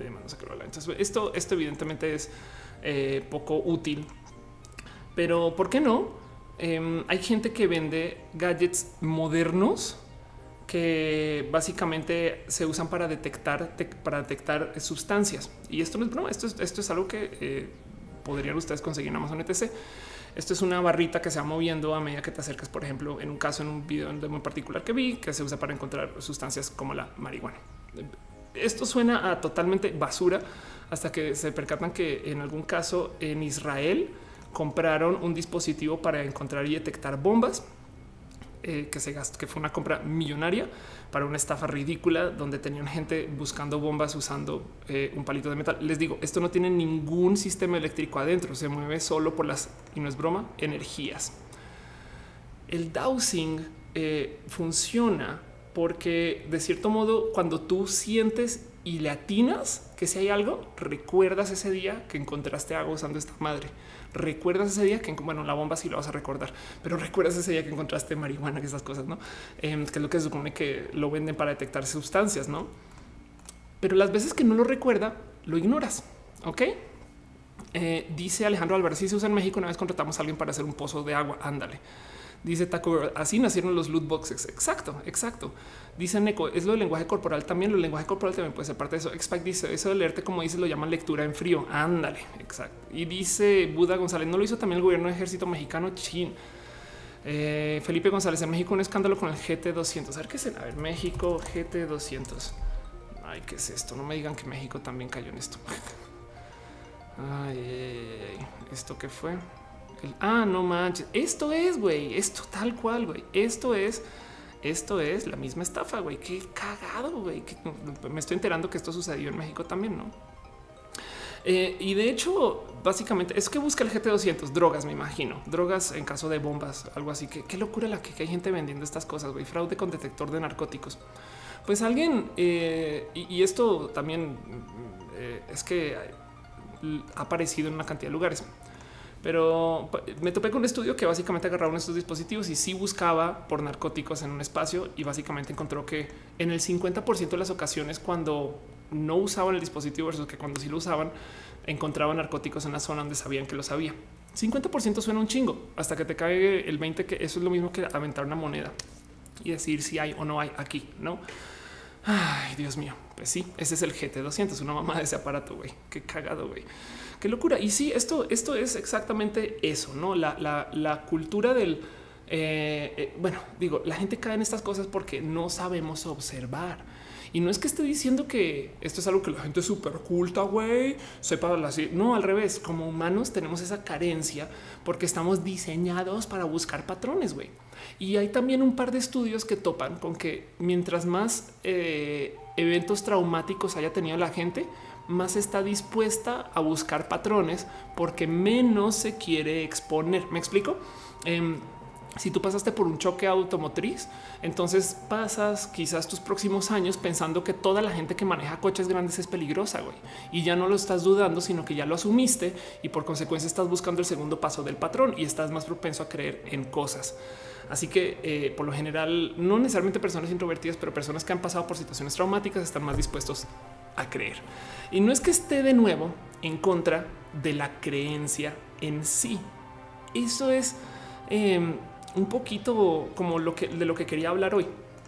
Hay un experimento más del cual les quiero hablar. Es un experimento psicológico. A ver si lo encuentro. Es que también son cosas que me topo viendo TED, güey. Pero el cuento es el siguiente. Em, se le entrega a varios, a varios eh, profesionales que están buscando contratar perfiles de personas y se les avisa que las personas que van a contratar son introvertidos o extrovertidos. Y al final de la entrevista se les pregunta a esa persona que acabas de entrevistar si fue introvertido o extrovertido y resulta que básicamente está entrevistando a una persona corte actor o corte eh, estudiante controlado o corte que es un estudiante controlado o corte alguien, una, una persona que va a dar como un guion muy similar y el curry también es más o menos el mismo. Lo único que cambia es la percepción de la persona que se le da o se le carga antes de que arranque la entrevista y la de la persona y la percepción del entrevistador que se le da de la persona que va a entrevistar. Si al entrevistador se le dice que a quien va a entrevistar es una persona introvertida, él va a buscar esas señas durante la entrevista, güey. si, si alguien, y, por eso de hecho es que los prejuicios pueden ser tan pinches rudos, güey, porque si la gente se le dice las personas gays son débiles, güey, van a buscar así, van a levantar tierra, marea, romper, desarmar y armar para encontrar señas y pistas que digan que sí lo son.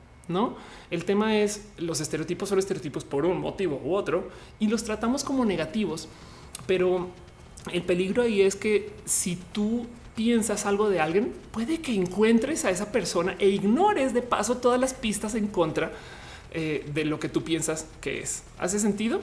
Em, de cierto modo, nosotros también vamos creando nuestra propia realidad según cómo estamos observando. Y eso es muy pinches cabrón. Dice Dante Gámez, esa gente que le acierta los números de lotería como le hacen es igual. La lotería en mi, en mi cuando estudiaba mi maestría le llamábamos eh, un impuesto a la estupidez. Pero bueno, cuando cómo le atinan a los números es totalmente al azar. No tiene nada que ver con con este a quién le rezaste en la mañana, está completamente desconectado de hasta hasta está hasta desconectado de lo que hiciste en las loterías anteriores. Pero bueno, dice Mr. Leches, varias personas terminaron la cárcel por los falsos positivos de esa cosa. Qué lástima, güey. Qué lástima. Qué, qué, qué, qué. Es que eso es irresponsable, güey. Eso, eso es una irresponsabilidad nivel agua para tratar cáncer, güey. Pero bueno, en fin, no, no quiero levantar corajes con este tema todavía. Dice que me encantó el efecto animador es una demostración indirecta que el cerebro busca caminos cortos para deducir cosas. Exacto. Lo único es que no quiero tomarlo como un problema, que el cerebro busque caminos cortos para deducir cosas, ¿no? También nos trajo hasta acá este tema y estamos lidiando con que así es como pensamos, güey. Pero entonces en eso, pues de nuevo, ¿por qué chingados choca y nos salta que la gente hable de la Tierra plana? no? Porque vamos, quiero atar esto un poquito y cerrar el tema. Eh, ¿De dónde sale el cuento que eh, la gente que está hablando de que la Tierra es plana o de que no fuimos a la Luna o de que las vacunas güey, son peligrosas para la humanidad y causan autismo y entonces vas a mucho, no? ¿Por qué la gente quiere creer y, por qué eso es una creencia y lo otro sí es ciencia? No? ¿En qué momento una sí es y la otra no es? Y cuando estaba eh, platicando esto, justo fue que em, justo fue que me presentaron eh, al maestro de, las magias oscuras, de, las artes, de, la filosofía, eh, supongo que de la ciencia o de la tecnología. En este caso sería la ciencia, al señor Karl Popper. Porque es importante Karl Popper, bueno, es un filósofo austriaco em, que básicamente fue quien propuso la diferencia entre la ciencia y la pseudociencia. Y fue la cosa más interesante del mundo enterarme de la existencia de todo lo que se dio con Karl Popper. Es también un poquito lástima no verlo a nivel eh, educativo cuando lo vi. Pero el cuento es el siguiente. Lo que dice Popper es que además eh, fue contemporáneo de... Fue contemporáneo, sí de más o menos de lo que está pasando a cambio de siglo anterior, que insisto, yo sé que siempre lo voy a decir, es mi época de, la vida humana favorita. Güey. Es, cuando está desarrollando la física no mames y cuando vivieron el tiempo este, eh, Einstein y Freud güey, y cuando vivieron el tiempo una cantidad de, personas que hoy en día son eh, los padres de la tecnología que estamos usando hoy. Pero bueno, pero bueno, dice Kevin Cantor, yo veo eso todo el tiempo en clases. Y es que el cuento es este, güey. Es muy diferente. Hoy en día la psicología no es una pseudociencia, pero para este personaje, para Popper, Hoy eh, eh, eh, como, el, Popper veía la ciencia es em, lo que proponía Freud era vamos a observar a alguien y luego vamos a buscar en su pasado por cosas para comprobar por qué es así. No, esta persona tiene una filia a, alguna, algún objeto, no sé qué, pues resulta que de chiquito pasó no sé qué. No, mientras que del otro lado, lo que estaba buscando hacer este eh, Einstein era vamos a proponer algo a base de algunas observaciones, pero luego ver hacia el futuro para ver si sí son verdad. No vamos a hacer teorías predictivas.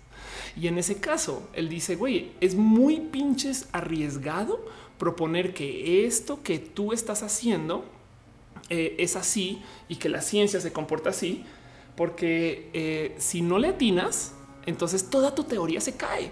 No, y esto sucedió. Güey. Einstein, de hecho, buscaba, eh, esperó a, que sucediera un eclipse con 1900, que era como 12, creo, o dos, em, que iba de cierto modo a ayudar a una observación que él tenía acerca de su teoría de relatividad.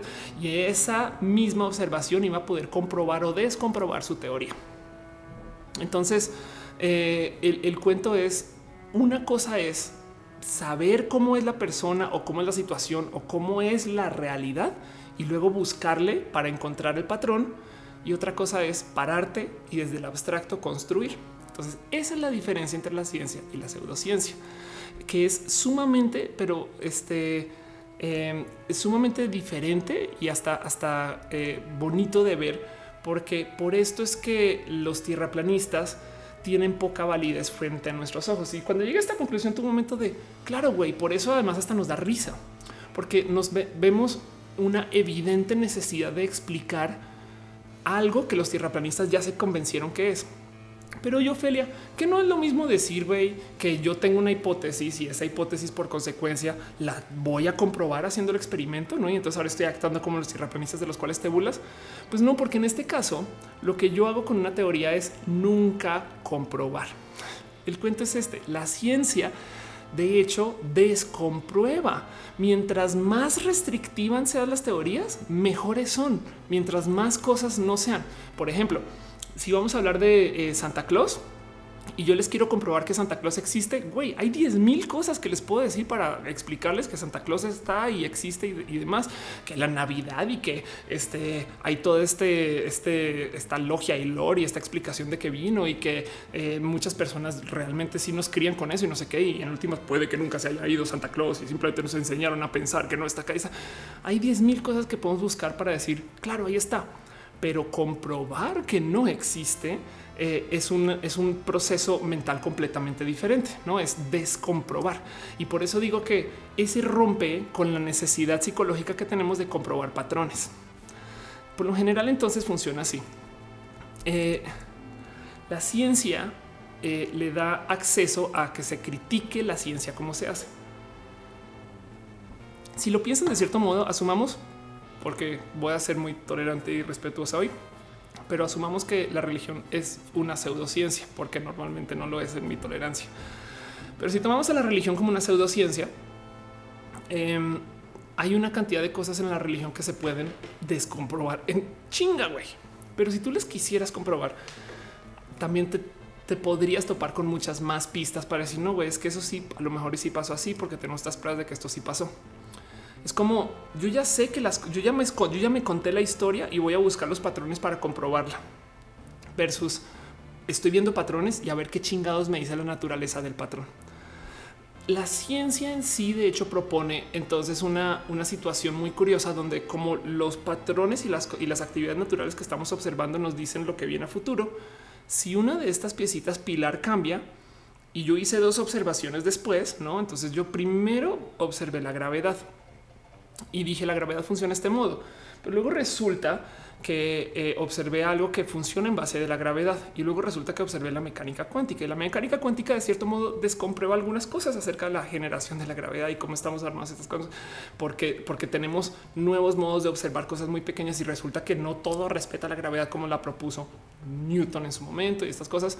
Em, entonces tenemos que reajustar. Pues entonces tenemos que volver y todas esas observaciones que se hicieron desde ahí atrás volverlas a hacer no, eso no es exactamente el proceso científico, pero es el por qué la ciencia es un proceso de construcción, porque es ella misma permite dentro de su filosofía desconstruirse y volverse a proponer y volverse a armar desde ceros. Es como es como este un, mega sordo que puede desarmarse y armar. No dice Uriel Torres, es ciencia establecida desde hace un buen. Dice eh, After Marcos, no se puede probar una negación. Además, exacto. Y, y el cuento es este ninguna, ninguna cosa está perfectamente comprobada y al final tenemos que hacer saltos de fe que es irónico considerando para decir sí, sí es así. Me explico es nunca vamos a poder comprobar al 100% que eh, eh, la no sé que los que, caray, que la Tierra es eh, pseudo esférica. No, nunca vamos a poder comprobar al 100% porque con una observación que diga que no lo es, se cae todo. Me explico. Y de hecho, eso es lo que quiere la ciencia, seguir observando. Porque una de las cosas que me decía Dinapol es ay, qué curioso que los tierraplanistas sí están enviando cohetes al espacio para ver si la tierra es plana o no, güey. No, ellos de qué, de qué hablas, güey. Mosca acaba de mandar un cohete. No, no, eso fue CGI. Eso fue CGI. Que esta es otra cosa que sucede por lo general con el tema de las teorías de la conspiración. Juzgamos con la tecnología de hoy y el conocimiento de hoy cosas que estaban sucediendo en eh, tiempos atrás. Se hablaba porque antes de los tierraplanistas también eran los que negaban que llegamos a la luna, güey. Y está muy cagado porque hablan de cómo si hubiéramos ido a la luna, eh, las fotos lunares hubieran sido diferentes y entonces que el gobierno nos miente para estas cosas y aquello y demás, ¿no?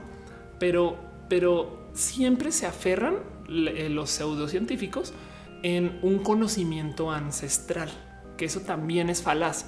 Siempre se agarran en güey, todas las filosofías desde antes de nuestro conocer. No mames, güey, esa gente no sabía ni la mitad de lo que nosotros aprendemos en el colegio, aunque tenía unos aciertos muy cabrones en cosas que hoy en día tenemos más o menos ignoradas, sobre todo en temas de como nuestra convivencia de vida.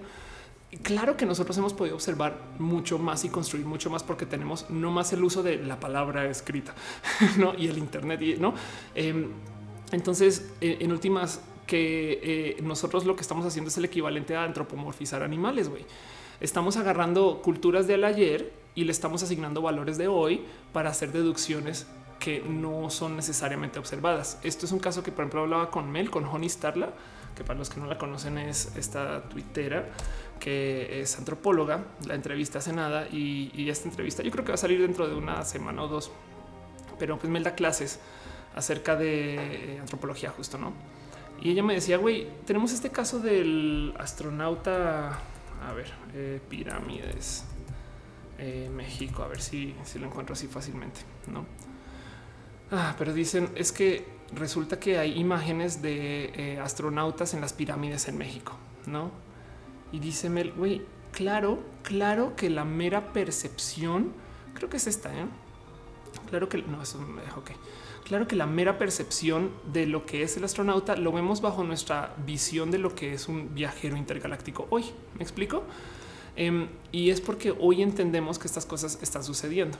Porque en últimas, en últimas, si ustedes consideran que todo esto que proponen los pseudocientíficos es real, pues primero que todo sus mismas teorías, como ellos están actuando al inverso que la ciencia, no, no están observando para ver qué dicen las observaciones, sino ya saben lo que dicen las observaciones y están buscando explicaciones entonces sus explicaciones no siempre son consistentes.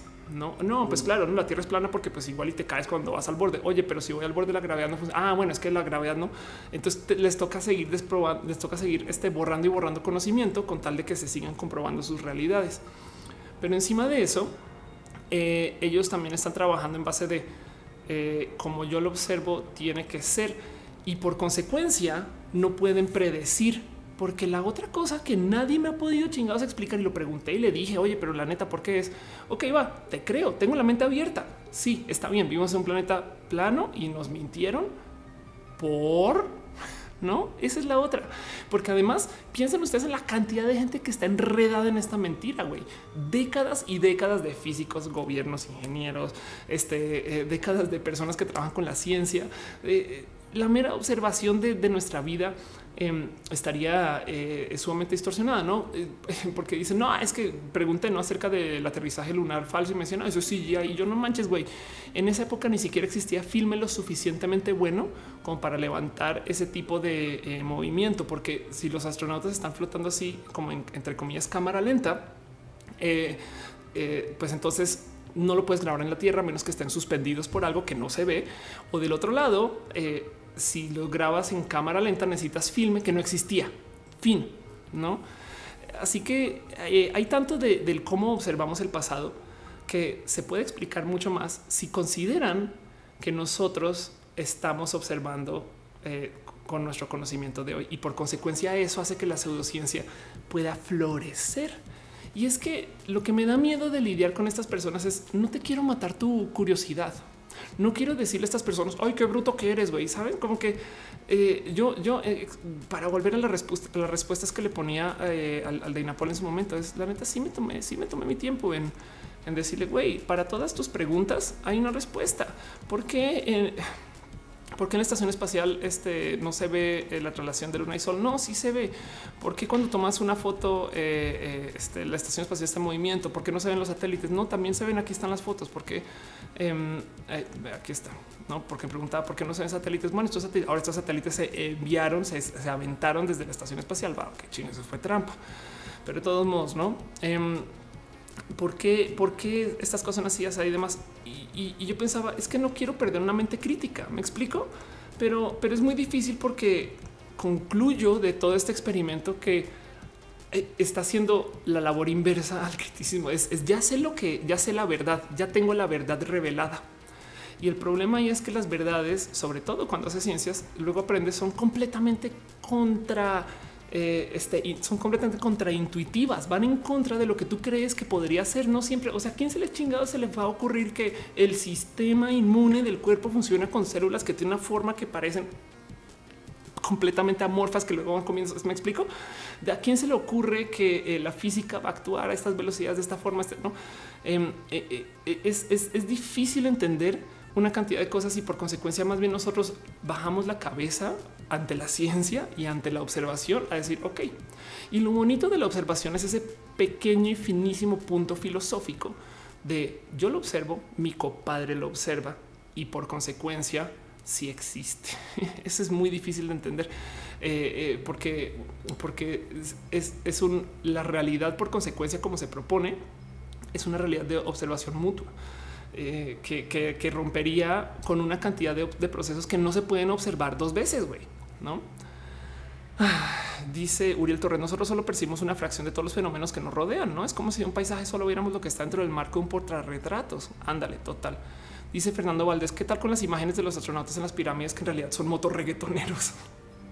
Puede ser, exacto. Dice Elda eh, Mabus. También hay que tener en cuenta que hay misterios que la ciencia no explica. También hay conspiraciones que son muy obvias, pero luego hay personas que exageran las cosas y se salen de contexto. Sí, de hecho, em, a ver si lo encuentro eh, donde lo puse. Porque eh, y busqué por ahí en algún momento una lista de em, ah, lo voy a volver a buscar. A ver, eh, conspiracies that were true. Ok, porque luego y sí algunas cosas resultó que sí, sí, sí, sí sucedieron y literal que venían desde las teorías de la conspiración. Pero si se, si se fijan, son cosas que son mucho, pero mucho, mucho, mucho más aterrizadas que estas como propuestas súper voladas de teorías de la realidad de la, de la mera existencia lo más difícil, bueno, eh, MK Ultra, por ejemplo, es un ejemplo que eh, me han dado en una cantidad de espacios y lugares. Básicamente, eh, la CIA en los 50 trató de investigar el cómo se comporta el cerebro para poder manipular gente en contra de su voluntad y usando cosas como LSD. Pero bueno, hay una cantidad de incidentes y sí sucedió, ¿no? que muchas élites, muchas, muchas presidentes élites se reunían y que la CIA ha hecho todo tipo de desmadres y locuras, ¿no? Y que luego trataron de negar y la gente salió a decir, güey, claro que no no ese tipo de cosas. Eh, resultó que resultó que sí, sí eran eh, verídicas, güey. Pero aún así, em, eh, yo creo que no desmonta. Es más, vamos a, vamos a hablar del espacio X37B. Les presento X37B, que es la progresión después del Space Shuttle. Ok. Oye, Ofelia, ¿qué qué? ¿Qué cómo? Es un avión espacial no tripulado diseñado para probar futuras tecnologías de vuelo espacial durante su estancia en órbita y reingreso en la atmósfera. Ok. Y, si se fijan, eh, básicamente es un, es un dron, güey. Eh, un dron en su forma de es, no es tripulado, no, pero, pero es como un Boeing, eh, perdón, Boeing es como un shuttlecito. Y el cuento de este, de este dispositivo es que ha estado en el espacio haciendo una cantidad de cosas que nadie sabe bien qué chingados, güey. A ver si por acá está su, su lista de días en el espacio. Hace nada estuvo, aquí lo ven, estuvo del, del 2015, que salió el 20 de mayo, estuvo 717 días en el espacio haciendo que, perdón la palabra, ni puta idea, haciendo quién sabe qué, güey. No, antes tuvo 674 días, 468 días, 224 días desde el 2010. Y es un lanzamiento espacial del cual no escuchamos, no nos enteramos, no sabemos y se reporta muy poquito. Y si de repente dicen, no, es que estamos haciendo pruebas de pues, equipos, güey. Y miren, piensen ustedes que hay muchos usos útiles para este tipo de tecnologías. Eh, por ejemplo, si tienes un eh, cohete no espacial, no y mm, eh, golpea otro satélite, así lo empuja, ya lo saca de órbita, ya no funciona el otro satélite. Fin, no? Y, eso podría ser muy, muy, muy fácil de, ejecutar con un dispositivo de estos. Ah, dice Caro que hay ligeros brincos de audio. Ay, sabes que creo que es, eh, es como cuando cambio de yo creo que es esto. Cuando hago este cambio y vuelvo, a lo mejor puede que tengamos brincos de audio, porque me pasó en Critical Beats la semana pasada. Pero ya, Gabriel Rudamen que dice: Parece que manejas más información de la que eres capaz de discernir a veces. Y así es mi cabeza todo el día. Perdón. Pero bueno, Jocelyn MG dice la onda, tengo un chingo de tarea, no te puedo ver. ¿Qué haces acá? Si tienes que hacer tarea, ¿qué haces acá? Si ve, adiós, váyase. Eh, Fer Patper dice: Se llegará a ser plano la Tierra porque fregado la NASA, eh, según en vivo es del universo. ¿Qué, Ah, bueno, sí, porque, porque transmiten y, exacto. Y ese, eso yo creo que es el hoyo más grande en todas las teorías conspirativas. Es por no el para, es denme un motivo que, sea eh, racional, consistente y, que de cierto modo en últimas podamos trabajar para desmontar la, la conspiración, no? Porque sí, claro que el gobierno es más, es, el trabajo del gobierno mentirnos, güey. No hay muchas cosas que están pasando que, que tienen que tomar ellos para poder llevar a cabo, decir, para poder gobernar. Pero la cantidad de gente que tendría que estar enredada en un secreto así de grande sería espectacular. Y eso eh, en algún momento, eh, en fin, Ah, dice, eh, dale caro, no escucho los saltos de audio. Ah, es que la NSA porque estoy hablando de este tema, ¿no? Dice, exacto. Dice Manuel García, como dijo Elon, que no hay Marte. Ah, porque no hay Marte o Júpiter planistas. Total, totalmente de acuerdo. Eh, están hablando este, ya de partes de cuerpo, güey. Dice Chaspidaria 51. Dice Ann Williams, literal te escucho mientras edito planos. es, es que eres una planidibujista, güey. Dice Francisco Roque, los terraplanistas no vieron Independence Day como coordinando usando satélites. sí, hay, tantas cosas. O sea, si nos queremos burlar de los terraplanistas, hay lo que quieran en, caminos y modos. Eso es, y es justamente lo que quería evitar. Iba un poquito en contra de esto. Ahora, eh, Flat Earth em, eh, Convention, vamos a ver, Conference. Ahí donde lo ven, hay mucha gente que se está reuniendo. Bueno, oh, que para los que no la conocen, la ley de Poe, aquí está. Eh, la ley de Poe, eh, del nombre de su mentor Nathan Poe, es un aforismo según el cual en la ausencia de un guiño o indicación que lo aclare, es difícil o imposible distinguir entre una postura ideológica extrema y la parodia de esa misma postura. No es como es como cuando ven ustedes, es como ustedes pensar que y si yo les dijera que Cayo de H es parodia, güey, igual algunos me la creen, güey ¿O será que si es así de, radical, es así de extremo ideológicamente hablando? Pues güey, es muy difícil saber, ¿no? En fin, eh, dicen que se cayó el directo, pero no me dice que hay ni siquiera frames eh, caídos, güey. Debe ser un problema con Restream, yo creo. Lo siento, perdón. Pero bueno, vamos a ver qué pasa después o, es porque estoy hablando de este tema y listo. Andrea Pérez dice habla de la basura espacial, que son restos de gran cantidad de satélites eh, muy nocivos para cualquier objeto que se pretende salir de la Tierra. Sí, yo creo que eso me dicen que me censuraron, tampoco pude ver nada. Is back. Denle, denle refresh, eh, se cayó un ratito. Saben que estoy casi segura que tiene que ver con el mero hecho de estar viendo tener Chrome quizás abierto o algo así. No sé. En fin, o sea, si hago un cambio ahí, por ejemplo, es como es un tema como con los cambios. güey. Ah, chale, güey pero ya. Ah, dice eh, Edal Mabrus, el proyecto Manhattan trabajaron 100 mil personas y ninguna sabía qué proyecto era. Esas 100 mil personas trabajaron en el proyecto y luego publicaron una cantidad de información de eso. Es más, vimos la bomba después, me explico. Esos secretos no se pueden y menos, menos pensar que Área 51 existe desde hace tanto tiempo. Me piensan en eso. Es, es como claro que, claro que toda esa información es de hecho el mero hecho que tanta gente tenga bombas atómicas hoy implica que muchas de esas mil personas hablaron y además no ninguna sabía quién, qué proyecto era. Claro que sabían en qué estaban, en qué, estaba tratando de hacer y claro que había diseñadores del caso, no? Pero, pero te lo venden, te lo venden también tantito así porque está atado el orgullo del desarrollo estadounidense, estas cosas, no? En fin, ah, dicen que está desfasado el audio de la imagen. Por, pero por qué es esto, güey? Qué locura. Hoy nadie quiere colaborar con esto. Vamos a ver si es un tema de tener Dropbox abierto. Oye, Ophelia, ¿por qué tienes Dropbox abierto? No, pues ya eso. ah, espero que no. Pero bueno, vámonos a Twitch. Los ataques persisten. Hay lag. Hay triste, hay tristísimo lag. Lo siento.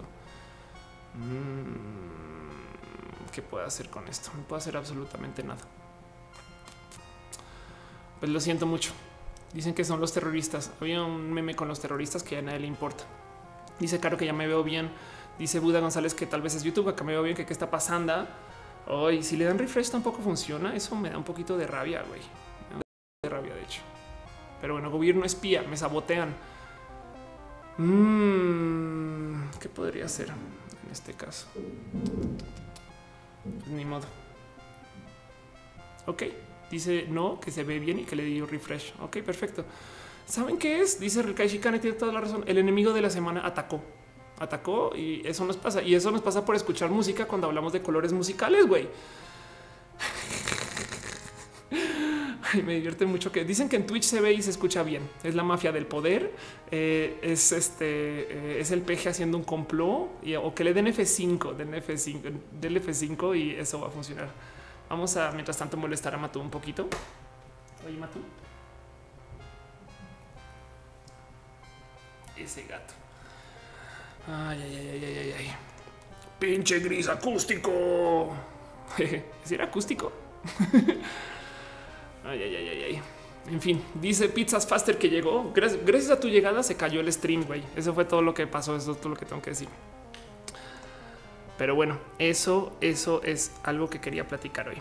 La verdad es que, a ver, mira, vamos a, vamos a considerar un poco el, el, mero proceso de descartar los pensamientos diferentes. No es de nuevo, es cuando vi a la gente tierraplanista discutir no quise saltar inmediatamente a la broma, güey. Es, cuando era al revés, no había una posición de la realidad es esta y se acercó Galileo Galilei a decir no, perdón, pero yo hice una observación y sea diferente. Pues este pobre personaje perdió básicamente su libertad. no digo, evidentemente no estamos demandando a Dainapol a, a perder su vida por querer ser tierraplanista, pero es considerar que esta gente trae un bonito sentido de quiero romper el status quo siento que me están mintiendo. Muchos traen una decepción, pero luego, luego, eh, eh, no están trabajando en pro del desarrollo de una teoría, sino simplemente quieren explicar algo que no tienen fundamentos para comprobar y que cada que les presentas un argumento, pues tu argumento es falso porque tú eres comprado o eres una persona que no está viendo la realidad. ¿Hace sentido? Pero bueno, dice Osiris RC, justo son necios. Em, y así, pues sí, exacto. Gerardo Gatito dice: ¿Crees que el directo dure mucho aún? Ya quiero dormir. pues llevamos al aire 1.37, está teniendo problemas y más bien em, vámonos a lo siguiente. Quería cerrar este tema y, no más platicar un tantito acerca de, justo del proceso de por qué mi ciencia y mi creer y por qué mi construir de realidad sí es y la de él no es. No es desde fondo. Echémonos un paso para atrás. Pues bueno, propongo que tiene que ver explícitamente con el hecho de que lo que están haciendo los tierraplanistas es buscan datos para comprobar algo que en su cabeza crearon y dijeron a lo mejor y sí. Y oh sorpresa, si encontraron patrones y datos pero sabemos desde nuestra creación de la realidad de paso Sabemos que nuestro cerebro está optimizado para buscar patrones, para confirmar esos patrones cuando los encontramos y sentirnos bien por eso. Y además eh, para sentirnos incómodos con una posición, digamos, de opresión, que está bien, ¿no? Todo eso está bien, todo eso nos trajo hasta acá. Y entonces, por consecuencia, el que existan eh, personas que no crean en las vacunas y que existan personas que no crean en que fuimos al espacio y personas que no crean en que la Tierra redonda, es como más un efecto secundario de tener estos cerebros que buscan patrones. ¿Hace sentido? Eso. Pero bueno, dice Pochimpollo, el que duerme es gris acústico. Sí, pinche gris acústico. dice Manuel García, movimiento hágalo usted mismo, demuestra que la Tierra es plana. De hecho, está cagado porque hay muchos tierraplanistas que hablan de estar en un avión y desde el avión con un hilo agarrar en la ventana y decir sí, sí es plana, güey, es de no mames. Quiero que entiendas el tamaño del planeta, güey yo creo que se está pensando antes de este show en algunos potenciales experimentos para comprobar fácilmente, muy de casa, que la Tierra no es plana. No, uno de ellos es simplemente ver que la sombra eh, es diferente a la misma hora en lugares diferentes del mundo, no? Pero luego caí, con el 20 de no, pues igual y igual y seguro hay una explicación para eso también. Hay un, hay un caso, miren, eh, viendo videos del tema de eh, el, tierraplanismo en sí. Espero que eso no quiera decir que se va a caer el stream otra vez o algo así, pero ah, error, abrí el que no era. viendo, viendo videos me topé con esto muy bonito de, eh, de Quantum Fracture, que de paso se los, por favor, se los mega recomiendo con todo mi corazón. Em, pero como aquí en este show outsourceamos eh, las explicaciones y las plecas y las cosas bonitas, esta es la explicación de los terraplanistas de por qué sentimos gravedad. El planeta está acelerando. Ok, el planeta cada vez va acelerando y entonces sentimos como si estuviéramos en un coche y eso es lo que nos ata al planeta por igual en cualquier lugar. Está raro eso, no? Está pinche raro eso. Bueno, ah, en fin, eh, dice eh, me está preguntando qué opina Laura Bozo. Pues, eh, toda la gente que está en medios necesita llamar la atención. Piensen en eso, piensen en eso. Dice Shaspit, eh, es que nada existe, todos somos parte de nuestra propia imaginación. Bueno, sería más, más macabro si consideras que todos somos parte de la imaginación de alguien más. Dice Sasha de ese canal es la onda. Sí, la neta sí, es muy la onda. Dice Richie Hermal, es un instinto de comunicación. Por ejemplo, si una comunidad dicen que se aparece pie grande, toda la población lo creerá. Exacto. Eso, eso es el cómo funciona. Y eso está bonito desde el punto de vista del storytelling, del contar historias, que la gente tenga este espacio de creencia, porque es que así es como nosotros, a ver, hay gente que nunca había visto y aún así saben que hay una Ofelia. Perdón, hay como 100 mentiras, mentiras. Pero a lo que voy es, eh, eh, hay mucho de nuestra percepción de la realidad que es solamente nuestro cerebro diciéndonos, sí, toda esa cosa está ahí, güey, ¿no? Pero en últimas volteamos a ver y resulta que sí. Capaz si la movió alguien más y capaz si tenemos que entender quién, cómo, cuándo, dónde y por qué. Pero eso es como nuestro cerebro forma la existencia. Y, y por eso es que de repente aparecen personas que creen en cosas y está bien que estén buscando esa duda, no está, es que está bien que tengan la duda, pero lo único que queda ahí eh, como en el aire es por qué mi duda si es válida y la de él no. En fin, dice eh, Rock se lo cree hasta que tratan de revivir al chupacabras. Exacto. Bueno, miren, hay lo que quieran en, casos de estupidez humana. Ahorita hay gente que no sabe que esto sucedió del total. ¿eh? pero les voy a mostrar algo que si no se enteraron, lo siento, perdón. Pero esto fue como el como literal escándalo de los Tide Pods, güey. Estas son estas barritas, no son barritas, sino son como eh, es, detergente. Igual no sé si esto se vende en México, no quiero ni saber. Pero el cuento es en algún momento esto se volvió viral, el mero concepto de comerse los Tide Pods y, mucha gente se envenenó porque esto no es solo tomarse detergente, sino eh, eh, es, son detergentes muy, muy, muy concentrados. Entonces existe el Tide Pod, el Tide Pod Challenge, donde básicamente están grabando tratando de tragarse la pastilla y, a ver qué pasa. Em, a ver, man, swallows, Tide Pods. Ah, ok, es que hay un caso en particular de un doctor que aquí está. Ok, esto es eh, otro canal. Si algún día eh, se quieren divertir, eh, buscan a esta persona, Chobi Emu. Em, espero que, perdón si se corta, lo siento mil, lo siento mil. Pero este personaje es un doctor bien pinche cool que agarra casos de, análisis de como de, foren, de análisis forénsico eh, desde el punto de vista de medicina y te explica muy a fondo qué sucede cuando pasan las cosas. Este es su video de los Tide Pods y habla de cómo el güey ni siquiera se lo tragó, güey, con lo que alcanzó a como derramar desde que rompió el plástico eh, en, su boca, se quemó por dentro el vato, güey, y tuvo todo tipo de problemas. Respiratorios inmediatos que lo llevan al hospital y casi casi que escupió eh, una cantidad de de, sus interiores, güey, ahí por mero, mero metérselo a la boca y casi, casi que morderlo, ¿no? Y, explica por qué, cuándo, dónde y de dónde va. Pero esto es tan pinches peligroso y pues hay que sorprenderse con que esté sucediendo, ¿no? En fin, dice Taco ese canal me encanta, sí, es muy bonito. Dice Chaspies México, somos tercer mundista, todavía tenemos jabón de polvito. Pues bueno, seguimos vivos. bueno, igual y algún día va a aparecer alguien que haga el jabón de polvito challenge, güey. Vamos, o sea, para la idiotez, eh, como dice un amigo, eh, para, la pendejez no hay cura, güey. Pero en fin, Sebano concluyó que estamos viviendo sobre una pastilla de detergente. eso es, eso es exactamente lo que está pasando. Sí, tienes toda la razón. En fin, dice Oscar Urquía, por eso los transhumanos tenemos que exterminar a los humanos. Lo tonto se paga. dice Irving Navarro, sí, ahí son de Ariel. Anda, en Estados Unidos están buscando, eh, no sé si prohibir o por lo menos avisar o, rediseñarlos de tal quede muy claro que no son para comer. Y pues ya, eh, Cayo Cajeta y sabiendo tantas donas y dulces para que salgan con esas madres. Sí, es, es un reto. Miren, antes del, del Tide Pod Challenge existía el Cinnamon Challenge, mucho, mucho eh, más benigno el Cinnamon Challenge. Eh, la idea era, y esto sí, esto sí es divertido. De hecho, creo que hay un equivalente mexicano, pero no me acuerdo con qué en particular, pero la idea es tragarte una cucharada de cinnamon, güey que está en polvo, es súper seco, no puedes, no puedes. Y, ver cómo cuánto duras y todo el mundo los acaba escupiendo y demás. Entonces esto, pues estas cosas existen en YouTube y pues ni modo, güey.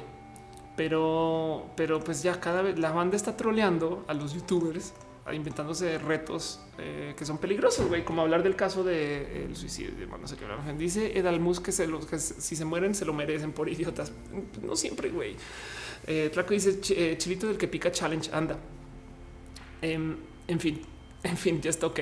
Hay un Roland Marx Habanero Challenge, hay unos muy graciosos. Tengo la filosofía que los productos, que hay productos a prueba de pendejos, no? Eh, están preguntando acerca de eh, mi género otra vez. Entonces ahí les va la pleca, mi pleca favorita. Gracias. Dale Caro dice Cinnamon Challenge, esófago quemado por la canela. Wow. Eh, Kino Queer dice la chica que se murió por exceso de agua. Anda, exacto. Todo eso está en ese canal. De hecho, es eh, el canal de este güey asiático. Está muy, muy pinche chingón ese doctor y, y, vale la pena dar una miradita. Pero bueno, dice Lucas Suárez como el juego de la ballena azul. Para la gente que pregunta o que no sabe por qué chingados existe esta pleca, es porque de vez en cuando llegan los genios del género y me dicen, oye, qué pedo, güey, Ofelia, ¿qué es trans, güey? Es trans, no mames, güey. pues sí, así las cosas. Eh, dice Bogargire que si vi Arrival, esta no es donde hablan del lenguaje. Eh, sí, no, es una película súper pinche. Sí, claro que sí. Ahí arriba es una película espectacular que habla de cómo nuestra eh, formación del conocimiento se hace alrededor de cómo procesamos el lenguaje y entonces solamente podemos conocer por medio del lenguaje y la película es de qué chingas está hablando Feliz, está hablando de esto. Em, y la película trata con cómo nosotros construimos el conocimiento desde el cómo observamos eh, eh, nuestro, nuestros métodos de comunicación y llegan unos aliens que tienen un sistema de comunicación que es atemporal. Pero qué, cómo, cómo puede existir un sistema de comunicación atemporal? Pues es que así funcionan los recuerdos y tenemos una cantidad de cosas en nuestro cerebro que no necesariamente está atado a procesos temporales. Em, y lo chingón es que entonces los aliens se comunican con los humanos, nos dicen cosas y cuando por fin eh, se entienden estas cosas, rompen la temporalidad del pensar. Y eso luego se rompe porque la película está contada de modos atemporales y es algo espectacular. Pero bueno, en fin, dice Samus, Ana, mi pregunta puede ser incómoda, pero aún conservas tus, aún conservas tus partes masculinas. Pues tengo manos masculinas, este y, em, todavía si estás preguntando por mis genitales, un día alguien me dijo que podía con eh, mis genitales hacer aretes, güey, y no quise, no quise, nunca, nunca. Mi doctor me dijo que no era necesario que me hiciera un bypass de huevos, entonces no he pasado por ahí. Dice Richard Malver, Cloverfield Paradox está conectada con la primera película del 2008. Ay, qué chingón. No es una, no es una precuela. En fin, Kevin Cantor dice, me perdí la explicación de la película. Ve la peli, es muy bonita. Dice eh, Mr. Leches, eh, los que lleguen con el hoy es que es niño. Sí, exacto. Dice Oscar, que esas cosas no se preguntan. Yo me rendí, Oscar. Ya, ya es esta. Es, la gente tiene muchas curiosidades de mis genitales, güey, y, pues así son las cosas. Dice Fernando Mendoza, me da miedo ser el protagonista de We Are Ants. Tiene la opción de destruir el mundo, un poder que te da los aliens también es temática LGBT. Eh, sí, la neta, a ver, vamos a les voy a mostrar algo. Esto es de uno de mis subreddits favoritos. a ver si lo encuentro porque capaz y, ya no está. Mm, vamos a ver, vamos a buscarlo aquí en top quizás. Oh, por Dios. Esto es algo que, que no se nos olvide lo chiquititos que somos, güey. Y cómo nosotros igual estamos creando eh, una cantidad de cosas que son bastante más grandes que nosotros. ¿Dónde estás? ¿Dónde estás? ¿Dónde estás? Aquí está. Ok. Esto es un está muy cagado porque está en un subreddit que se llama Totally Not Robots, no? Entonces le pusieron como ay, mira, es un pajarito que le enseñaron cómo organizar las cosas, pero realmente es un robot güey que está desarmando un coche, güey, poquito a poquito. Y esto es hecho por humanos, no? Que no se les olvide que eh, una inteligencia artificial podría comandar este señor Don Robot, no? Eh, y está muy cagado porque eh, luego en otro lugar lo vi posteado como em, este robot está eh, deshuesando un pollo, güey, para comérselo después. Y así es, ¿no? Cuando deshuesas, güey.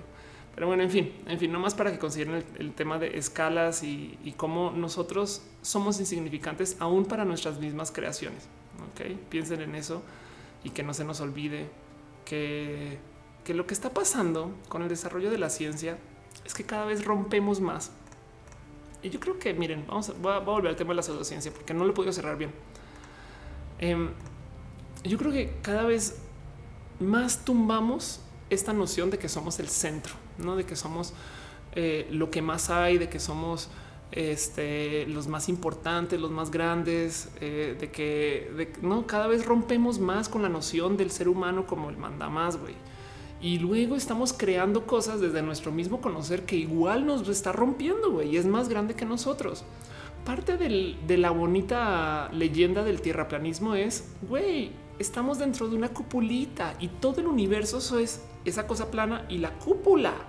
No es más, toda esa cúpula la pintaron para nosotros. Lo que está diciendo la ciencia es, uno, no sueñes. Dos, todo eso que piensas no es pendejo, casi, ¿no? Así bobo, idiota, no es de, no, no, no, a ver, un momento, un momento, bájale. Y del otro lado, la otra cosa es, y de paso, nosotros somos una bolita que está girando en el espacio rodeado de la nada, lejísimos de cualquier otra cosa, que encima de eso eh, no va a ningún lugar en particular y no viene de ningún lugar en particular y no tiene motivo de ser. Es lo mismo que cuando le hablas a una persona que está muy sembrada en un proceso de religión, de cómo, pues, yo en mi vida te tengo que procesar que, güey, igual cuando me muera, eso es, eso es mi muerte. Dejo de existir como mi cuerpo está organizado para que exista. Fin. Entonces, eso es totalmente anticlimático versus comparar un no. Vas a ir a un espacio vida donde hay más vida y entonces va a estar contigo X, Y situación y vas a poder hacer más cosas. De no, no, güey, se acabó, güey, y se acabó de modos muy tontos. Se acabó porque mi cerebro simplemente no puede seguir procesando pensamientos, no porque este, llegué a un momento épico, no?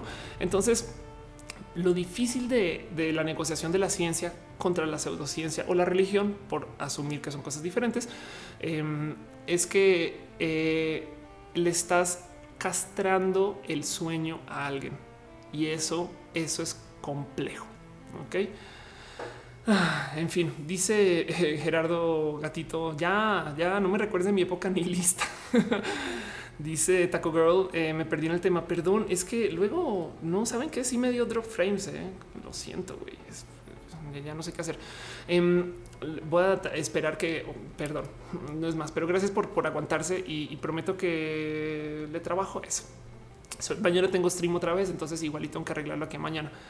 Pero ya, eh, dice igual, se supone que hay 10 maneras en las que tú te puedes morir pues sí, digo, por, por, maneras, entiéndase como modos en los cuales tú te puedes desconectar de una conciencia, sí, no lo dudes.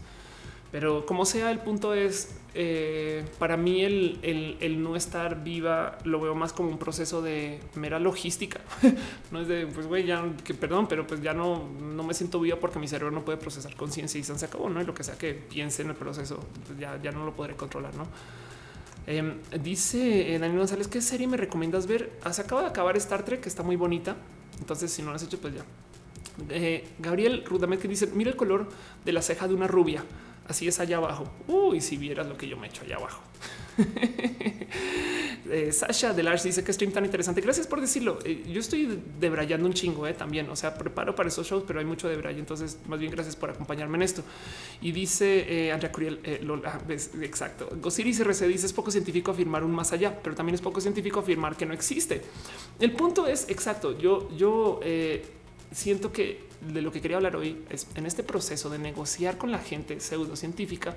Estamos muy sumidos en el ellos son tontos y yo no saben? Y, eso yo creo que le hace una falta de servicio a que estamos lidiando con gente que quiere cuestionar algo, pero se fue con un proceso em, un tanto básico, son tantitos víctimas de cómo funciona su cerebro. Todos somos víctimas de cómo funciona nuestro cerebro, pero en este caso en particular es si tú los tratas desde los rudos de güey, en serio que eso no es así, no más les compruebas que las cosas sí son así, no? Em, porque se aferran más a su, a su fundamentalismo y los empujas más hacia el borde sin, sin tratar de, negociar cómo son las cosas. Y eso, eso puede ser algo que nos podemos llevar hasta como lección del cómo lidiar con gente religiosa, siendo LGBT, de cómo lidiar con gente que no piensa como nosotros, dejando eso de lado por lo general. Y eso también ha sido muy estadísticamente observado.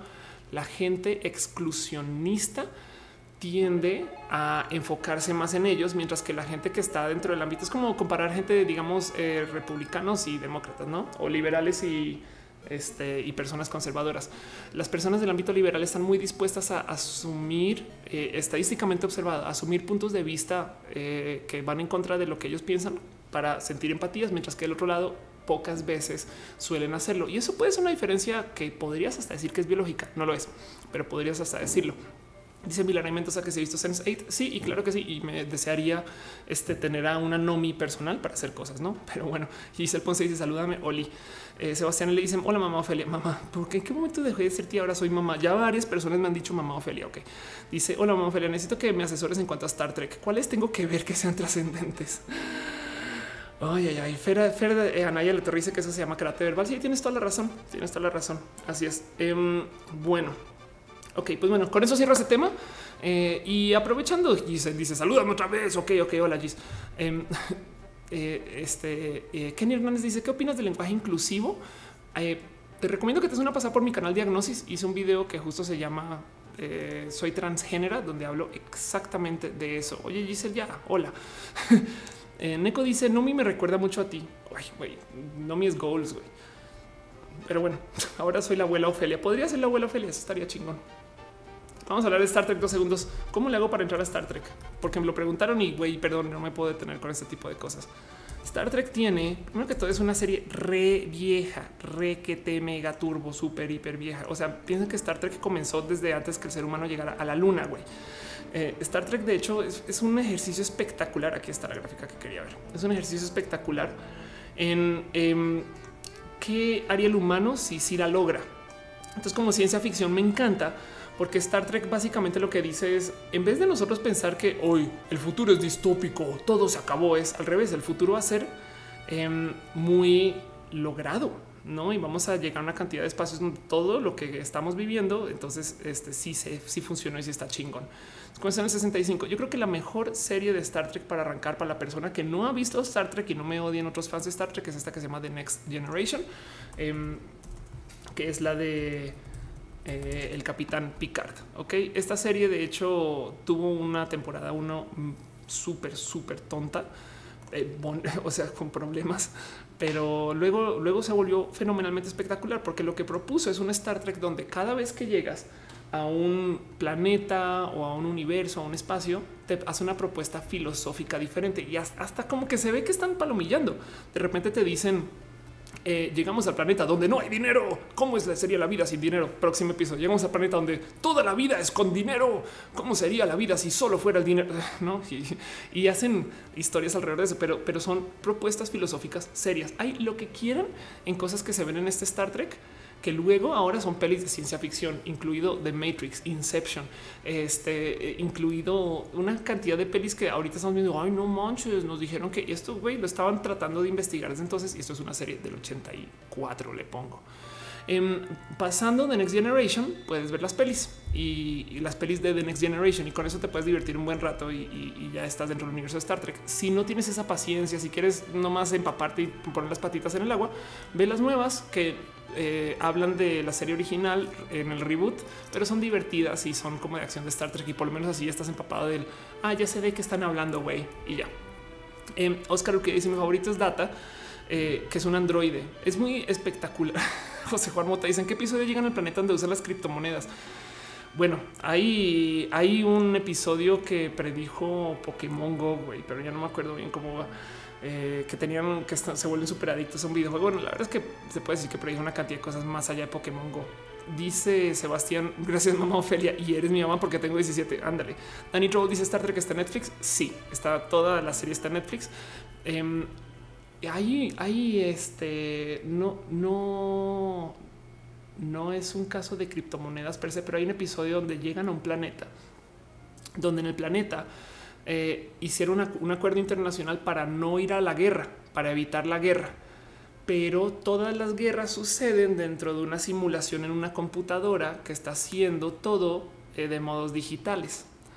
La diferencia es que cuando la guerra se gana o se pierde, la computadora luego dice, listo, acá murieron 3.000 personas de este lado y mil personas de este lado, y cada país tiene que asesinar a esas personas para cumplir con el acuerdo, para mantener la simulación, no muy diferente de vivir con una moneda este, eh, que luego al volver la realidad, entonces nosotros ahora tenemos que tomar acción sobre ella. Pero en ese caso estoy aplicando una, me estoy literal inventando una narrativa de Bitcoin por encima de una historia Star Trek que no tiene nada que ver, entonces estoy haciendo trampa. Em, este, bueno, dice Mr. Leches, eh, solo para ellos es el elefante en la habitación cuando no están enfrente de creen que pueden cuestionar sobre el tema. Eh, a mí me gusta hablar con gente de todo tipo de, caminos y procesos que tengan que ver con eh, lo intelectual y que en últimas yo siento que de las cosas que más me tengo que enseñar y repetir y, volver a vivir es a, cuestionarme todo lo que sí sé. A fin de cuentas, mi creación de cómo yo aprendí a hacer cosas me llevó por un camino pero si no estoy cuestionándome el cómo aprendí a hacer esas cosas, eh, a lo mejor entro en, patrones de desuso. No eh, es como claro que me, o sea, no es broma. Así me senté un día a pensar, ok, ¿por qué sí y por qué no de la tierra plana? ¿no? Y llegué a mis conclusiones sobre eso, conclusiones que evidentemente son eh, muy similares a todo lo que todo el mundo habla de la tierra plana. ¿no? Pero pero me, divierte mucho el, hablar con gente de una cantidad de fuentes porque todo el mundo tiene algo que decir y a veces está usando lenguajes eh, muy abstractos para decirte cosas. No solamente es un güey, quiero hablar contigo, güey, y mi único marco de conocimiento es la Tierra plana. Entonces vamos a hablar de eso. Va, ok. Ah, dice eh, eh, Sebano que si el planeta es tierra o tierra. Yo digo que es tierri porque es tierno. Richie Hermal dice qué pasaría si nosotros no tuviéramos sentimientos, pero sin nuestra capacidad, pero sin nuestra capacidad cerebral. ¿Crees que llegaríamos muy lejos, aunque sin amor? Pues eh, lo que pasa es que creo que los sentimientos en forma son muy útiles para este proceso reproductivo eh, y que la gente igual eh, tenga reproducción por mera obligación intelectual es posible de considerar. Entonces es muy probable que en últimas em, no nos estemos reproduciendo tanto, sino más bien encontremos cómo vivir más con menos personas o algo así. Puede ser, puede ser. Dice Kevin Cantor, perdón, pero la tierra es piramidal. Ándale. Dice Andrea Pérez que es tierra roba. Dice Dale, Caro, creo que las computadoras llegarán a eso, procesarán con mucha potencia, pero sin eh, una inferencia emocional. El tema es que cuando las computadoras por fin procesen emociones, vamos a tener que eh, sentarnos y pensar si están siendo emocionales o se les enseñó a dar respuestas emocionales a cosas que realmente no están sintiendo. Y eso es el dilema que se propone este en Blade Runner. Así que ustedes consideren que desde los 60, 70 y 80 todo esto se está discutiendo, güey. No hace sentido. Madre mía, ¿qué pasó por ahí en ese chat? Oye, oye, Dios mío. Este dice eh, Kevin Cantor. Eh, no me rendiré con esta pregunta. ¿Cuál es la pregunta? Eh, ¿qué, piensas del Can You Make It de Red? Tengo que verlo. De hecho, no, no sé bien. Dice Dani Telera como her. Exacto. Dice gracias, Caro, por el ban. Dice Felipe Castro. Las emociones son ideas muy trascendentales. Anda, ese Jimena Alejandra Vargas Acosta. ¿Qué opinas del proyecto de complementación humana de Evangelio? Primero que todo ya comenzó.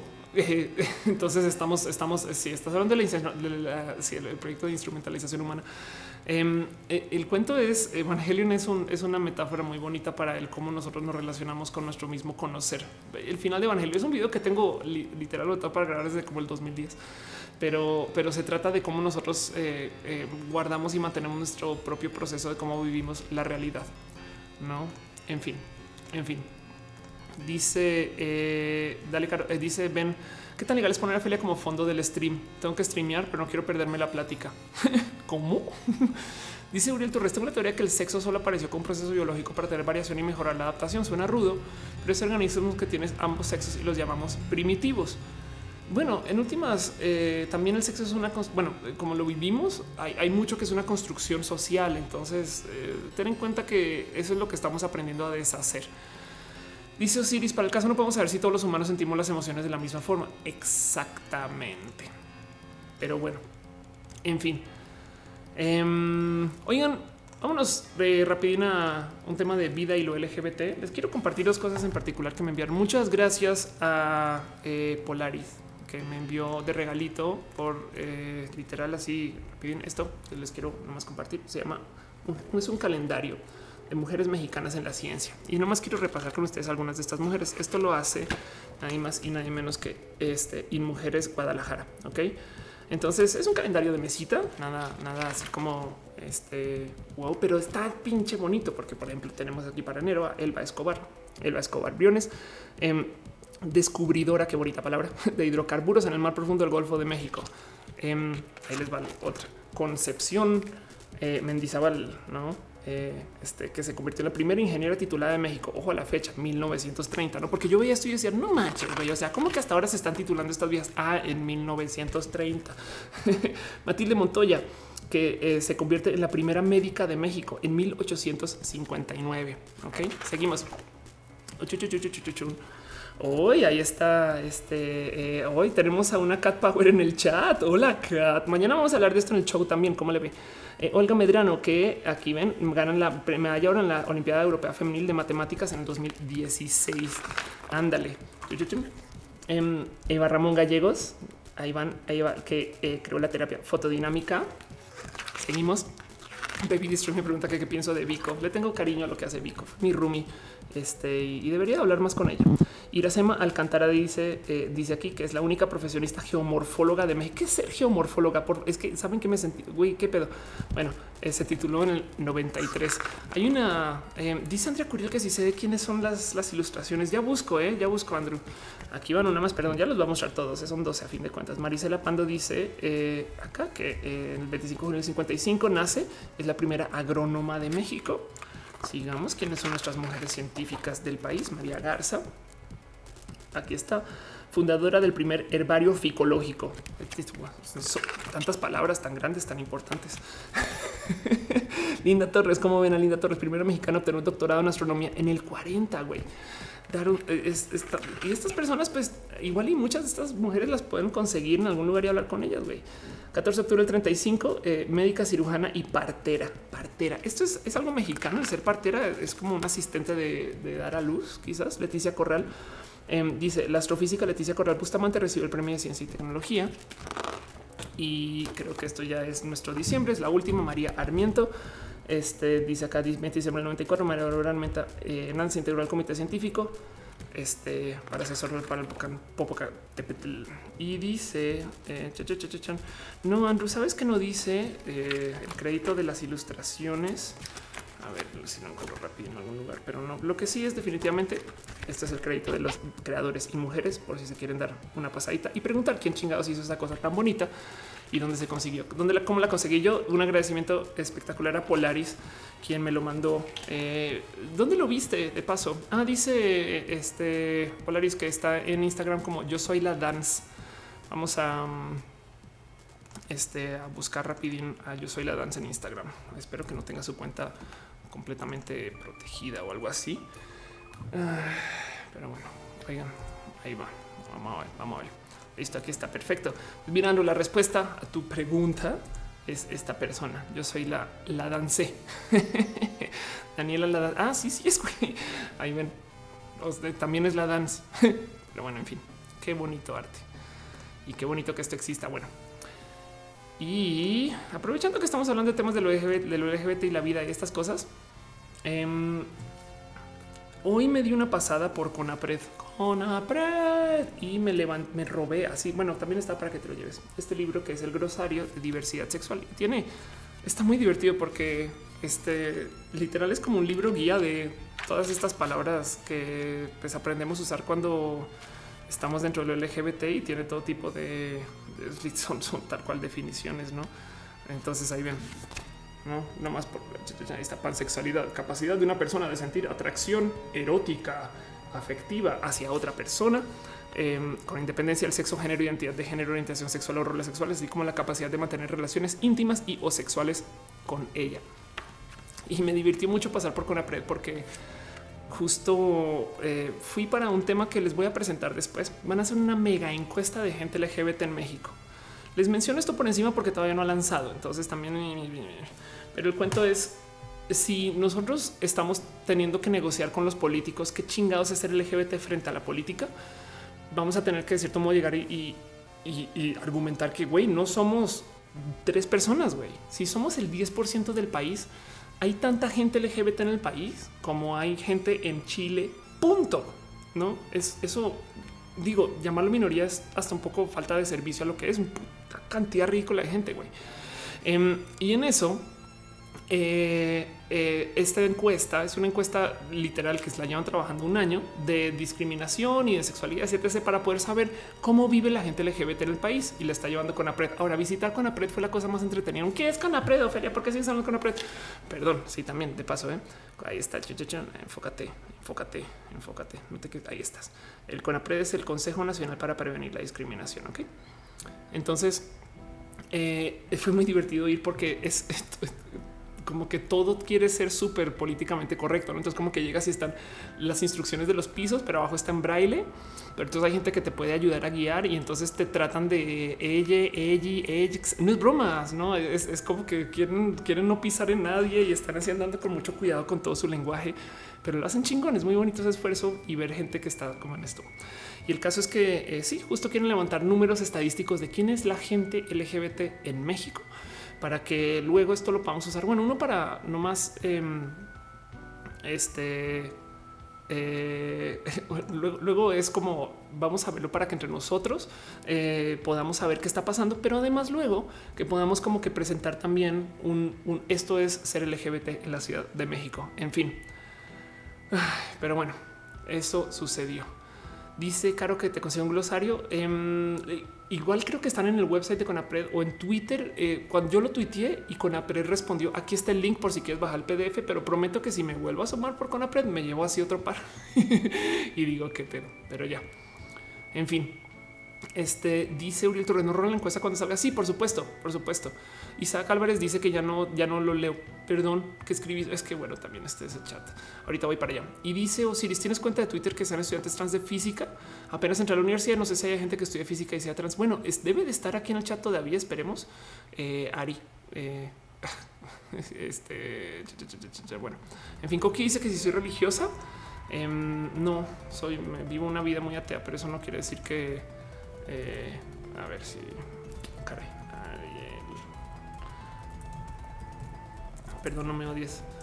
Pero eh, yo creo que si quieren, si quieren divertirse, ven aquí está. Si quieren divertirse siguiendo una persona chingona en redes. Hay muchas personas bonitas para este caso, pero mi recomendación de hoy sería con arroba Ariel U Rosas, que es ambistoma eternum. Ari, ¿por qué es tan intensa, güey? Qué cool. y sí, ahí dice, ¿no? Estudió física, matemáticas, trans, eh, transhumanista, también inmortalista, ¿no? Me gusta el anime, el manga, la ciencia, la nerd y los gatos. Y también se autodenomina Fujoshi, porque así es la vida. Pero bueno, en fin, mi recomendación de hoy. Igual de ahorita te vi pasar por el chat, pero si no está, lo siento. Y dice Noel que genera su portada, su foto de portada, la amo. Sí, yo, yo también, yo también. Y hay, hay gente muy bonita dentro del conocer pero ya Isaac Álvarez dice Ariel es el nombre más trans del mundo. Fíjate que te voy a decir algo muy chistoso. Em, para los hombres trans, eh, no sabes la cantidad de Alex que conozco y que resulta que vienen de otra cosa. Bueno, en fin, dice Taco Girl. Ah, va, qué chingón que ahí está el glosario en PDF. Gracias por compartirlo. Lo voy a poner en el otro chat por si acaso. Pero ya dice Nux Manera Silva en World dijeron que van a sacar la versión del glosario con dibujos. Ay, qué bonito. Y ya, este, pero en fin, en fin, y David Torres Stark dice que le gustan mis orejas. Gracias por decirlo. Y, están hablando de que también alguien puede ser mayonesa. Si alguien puede ser mayonesa, yo digo que alguien que si alguien quiere ser mayonesa, puede ser mayonesa.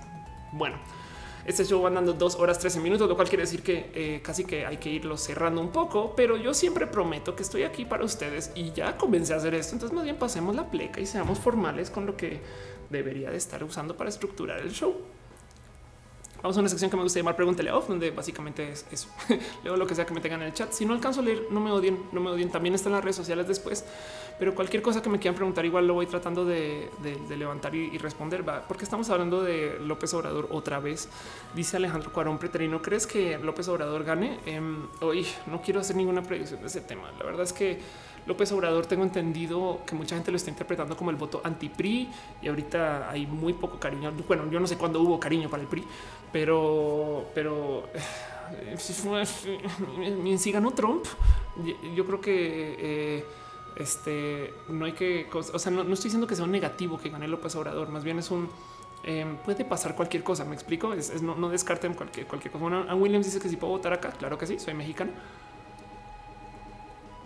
Pero bueno, dice Andrea Curiel que cuando habrá roja con público en vivo, por ahora sacar los stand-ups, Andrew. Em, y después organizar el tema de, poder tener un foro para hacer eso. y ya.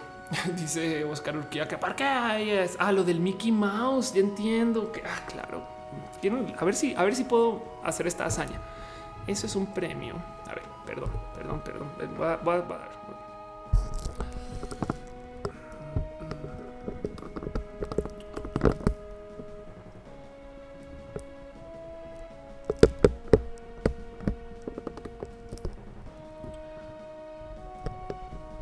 consta que cuando digo que va a responder todo, voy a responder todo. Ok, eso que están viendo ahí es mi eh, con mi estante de premios. Entonces ahí medio, claro, puse la mano, entonces ya lo sabía. ahí medio se alcanza a ver. Son, son dos, eh, son dos premios que me dieron cuando di dos pláticas en no premios, perdón. Esos son como certificados cuando fui a hablar en Disney, literal Disney corporativo en un evento de ellos y pues me lo dieron por haber hablado ahí con ellos. De hecho, fui con Bully, Bully Bulisteria y él también tiene uno de esos. Está muy chistoso porque esa cosa ahí arriba es un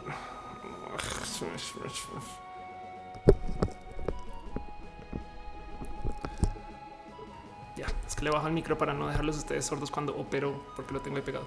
Esa cosa de arriba que me divierte mucho de, poner eh, la dorada es un premio que me dieron que se llama, premio a la mujer de calidad. y es de güey, como que calidad, ¿por qué güey? ¿Por, por los materiales de construcción o qué pedo? Y le puse un Mario enfrente porque me da mucha risa. Eh, la otra, evidentemente, el reno me lo regaló mi hermana y la otra es una estatuilla que me dieron en un premio drag muy bonito. Y los, los cubos amarillos son em, mi nominación a los premios Elliot y eso fue porque presenté en los premios Elliot también. Y esa E eh, me lo gané en un evento de, este, de, de comercio digital. A ver.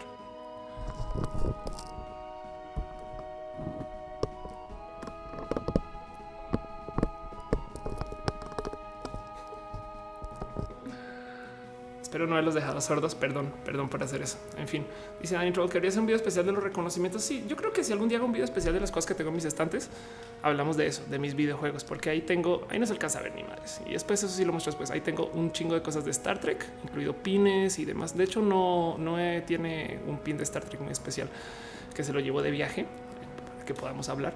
Y ahí tengo cosas de Mega Man. Pero bueno, me están preguntando acerca del aborto. ¿Qué opino del aborto? Yo creo que el aborto es un tema que se decide por parte de la mamá.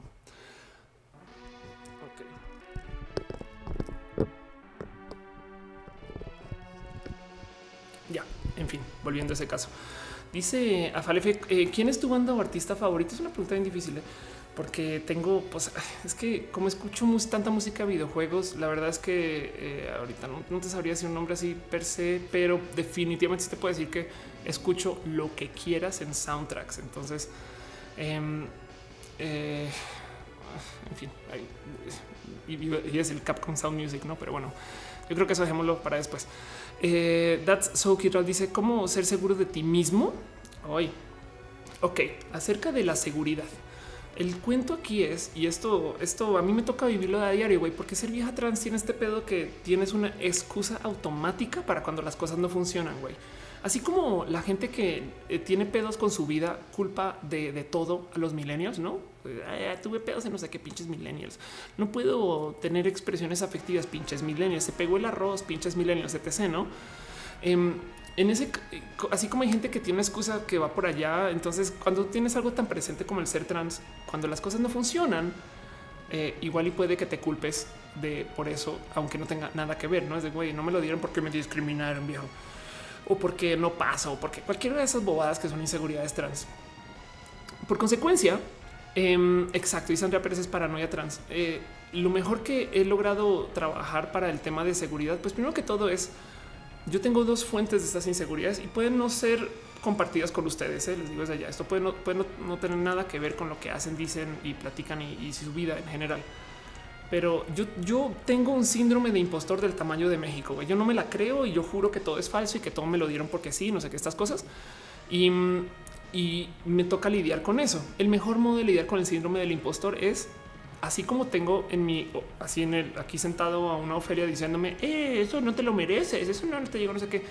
Hago el esfuerzo de, de imaginarme a una Ofelia positivista en el otro hombre diciendo, no, güey, eso sí te lo mereces por X y Y motivo. Y en mi cabeza esos dos comienzan a platicar y dialogar, lo cual cancela algunas de las cosas tontas que dice el síndrome del impostor. Entonces esa es una. Y la otra es, y esta sí la aprendí a las malas haciendo impro y haciendo lo que hago en la vida es... Em, Esto que en inglés se dice fake it till you make it, que en español es fingir hasta fungir. No es, güey, tú ya tienes que sentarte y decir, ya la logré, ya, ya, ya pude, ya, ya imaginé dónde está. Yo, o sea, ya, ya, así creída, falsa, inventada. Eh, eh, tienes que sentar cabeza de, no, sí pude, sí pude. Y luego obligarte a que sea realidad o por lo menos ya, ya por lo menos trabajar con eso desde el sí pude. Eh, con el tiempo, cuando ya puedas, ya ni te vas a dar cuenta que, que ya, ya lo puedes hacer. ¿Hace sentido? y eso ayuda este, mucho. Pero bueno. Em, en fin, dice eh, Daniel Alberto Miranda, cada que veo tus videos me doy cuenta que aún hay personas que dan eh, muy buenos mensajes. Me gustaría que algún día llegaran tus mensajes a todo México. Siga así. Ay, gracias. Pues bueno, eh, yo aprecio mucho cuando comparten estos videos, estas cosas y cuando llegan al stream. Este stream es hecho literal, es improvisado. güey. Por eso hay errores y problemas y todavía. Entonces me alegro mucho que lo podamos compartir así y es bonito que, sigamos hablando de estas cosas.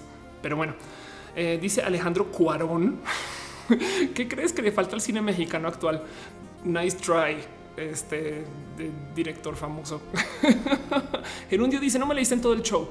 Em, bueno, sabes qué creo que le hace falta al cine mexicano actual. No es a esa altura, no sé si decir apoyo. Yo simplemente creo que hace falta más, más, más, más. Eh, y porque lo que se está haciendo es chingón. Tenemos reconocimiento internacional. Este tenemos distribución internacional y encima de eso eh, hay mucha gente que em, este lo apoya porque es mexicano, que es raro para un producto mexicano. Muchas veces el que lleve la bandera mexicana encima para muchos es seña de negativos, que es raro. Eh, en, cuyo caso lo único que yo pediría es más, supongo. Pero bueno, dice Ulises, eh, ¿podrías explicar dónde viene el machismo aquí en México? Voy a decir la iglesia y seguir para la próxima pregunta, que es un problema global. De hecho, estamos lidiando con, además es que hay que entender que eh, los feminismos como los vivimos hoy, em, este, están también atados dentro de eh, cómo ahora hay tecnología para que las mujeres puedan liberarse de una cantidad de yugos y castigos, no arrancando con la pastilla anticonceptiva, pastilla el día siguiente, estas cosas, no que eh, liberan a una cantidad de mujeres para que puedan elegir sobre su futuro. Eso suena tonto decirlo, pero, pero no. Eh, Cat Power se arrepintió un mensaje, creo eh, Alan dice de México, dice Jairo Leo Leos eh, que si soy tierraplanista, em, bueno, ya, no, más bien eh, todo el show es plano, todo el show es plano.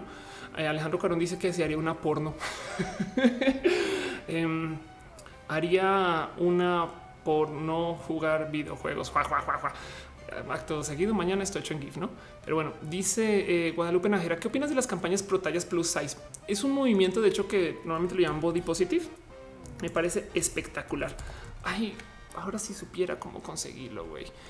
Vamos a ver si de puro chance.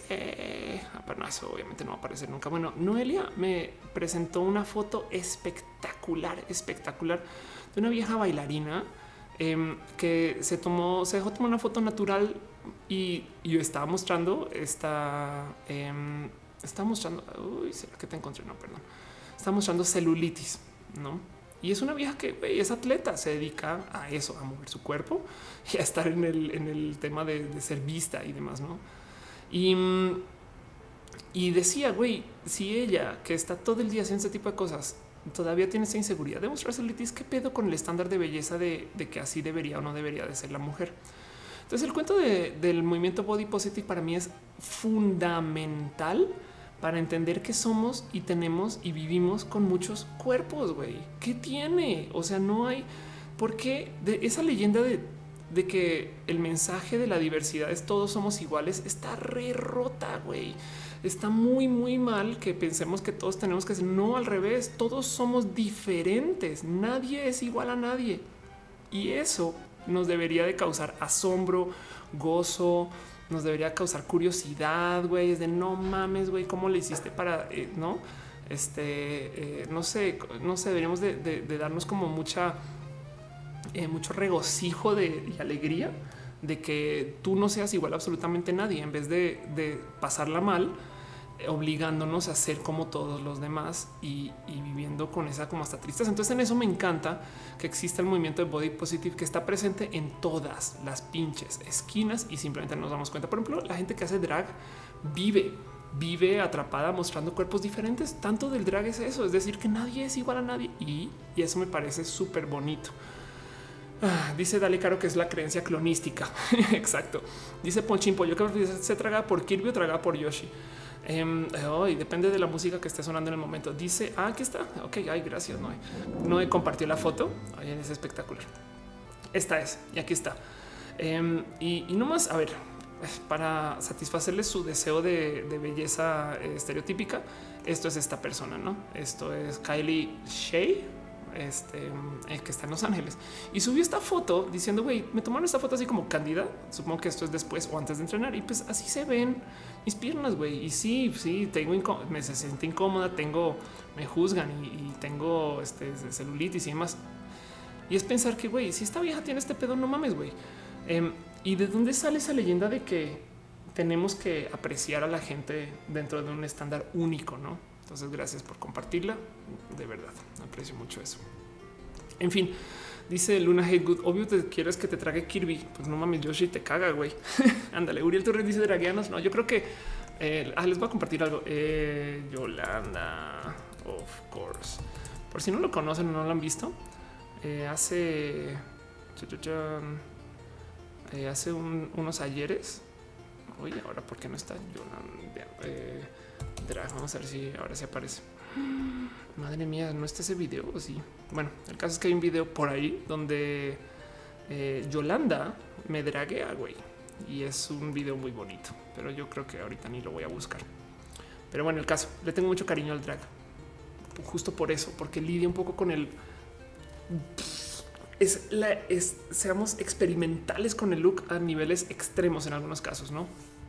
Pero bueno, dice... Eh, Real en tu show acá en Tijuana habrá tiempo para preguntas, hablar y así. Sí, yo estoy organizando todos mis shows eh, para hacer un poco, hacer stand up. O sea, si es, si es un show tal cual, formal, platicar, Ofelia con micrófono en la mano, pero luego saliendo les estoy pidiendo que tengamos tiempo afuera para platicar y sentarnos y quien quiera pedir cosas, pues pidan. Eh, eh, evidentemente a su costo, no, no, fueron tan generosos los foros, pero, pero que nos podamos quedar ahí y tener como tiempo para nosotros, güey, porque también si yo voy a viajar, pues de una vez, no?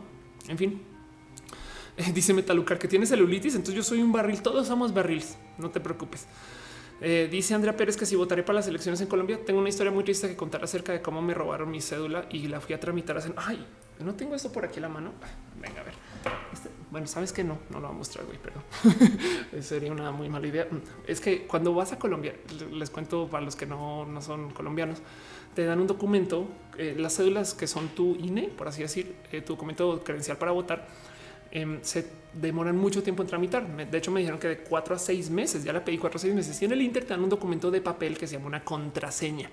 Y la contraseña es la cosa más falsificable del mundo. Es una hoja así hecha, parece el carnet del, del club de taekwondo de los chamacos, güey eh, y te dicen esto es tu identificación por seis meses, güey. Y, pues cuando te la dan tienes, sabes, o sea, estás pidiendo, tramitando tu primera cédula, entonces tienes 17, entrando a los 18 eh, y, andas tu primer año de adultez con una hoja de papel así chiquitita que como que casi que plastifica en micada y la entregas en lugares y con la cara más seria del mundo. Sí, sí, por supuesto, yo soy mayor de edad, no mames.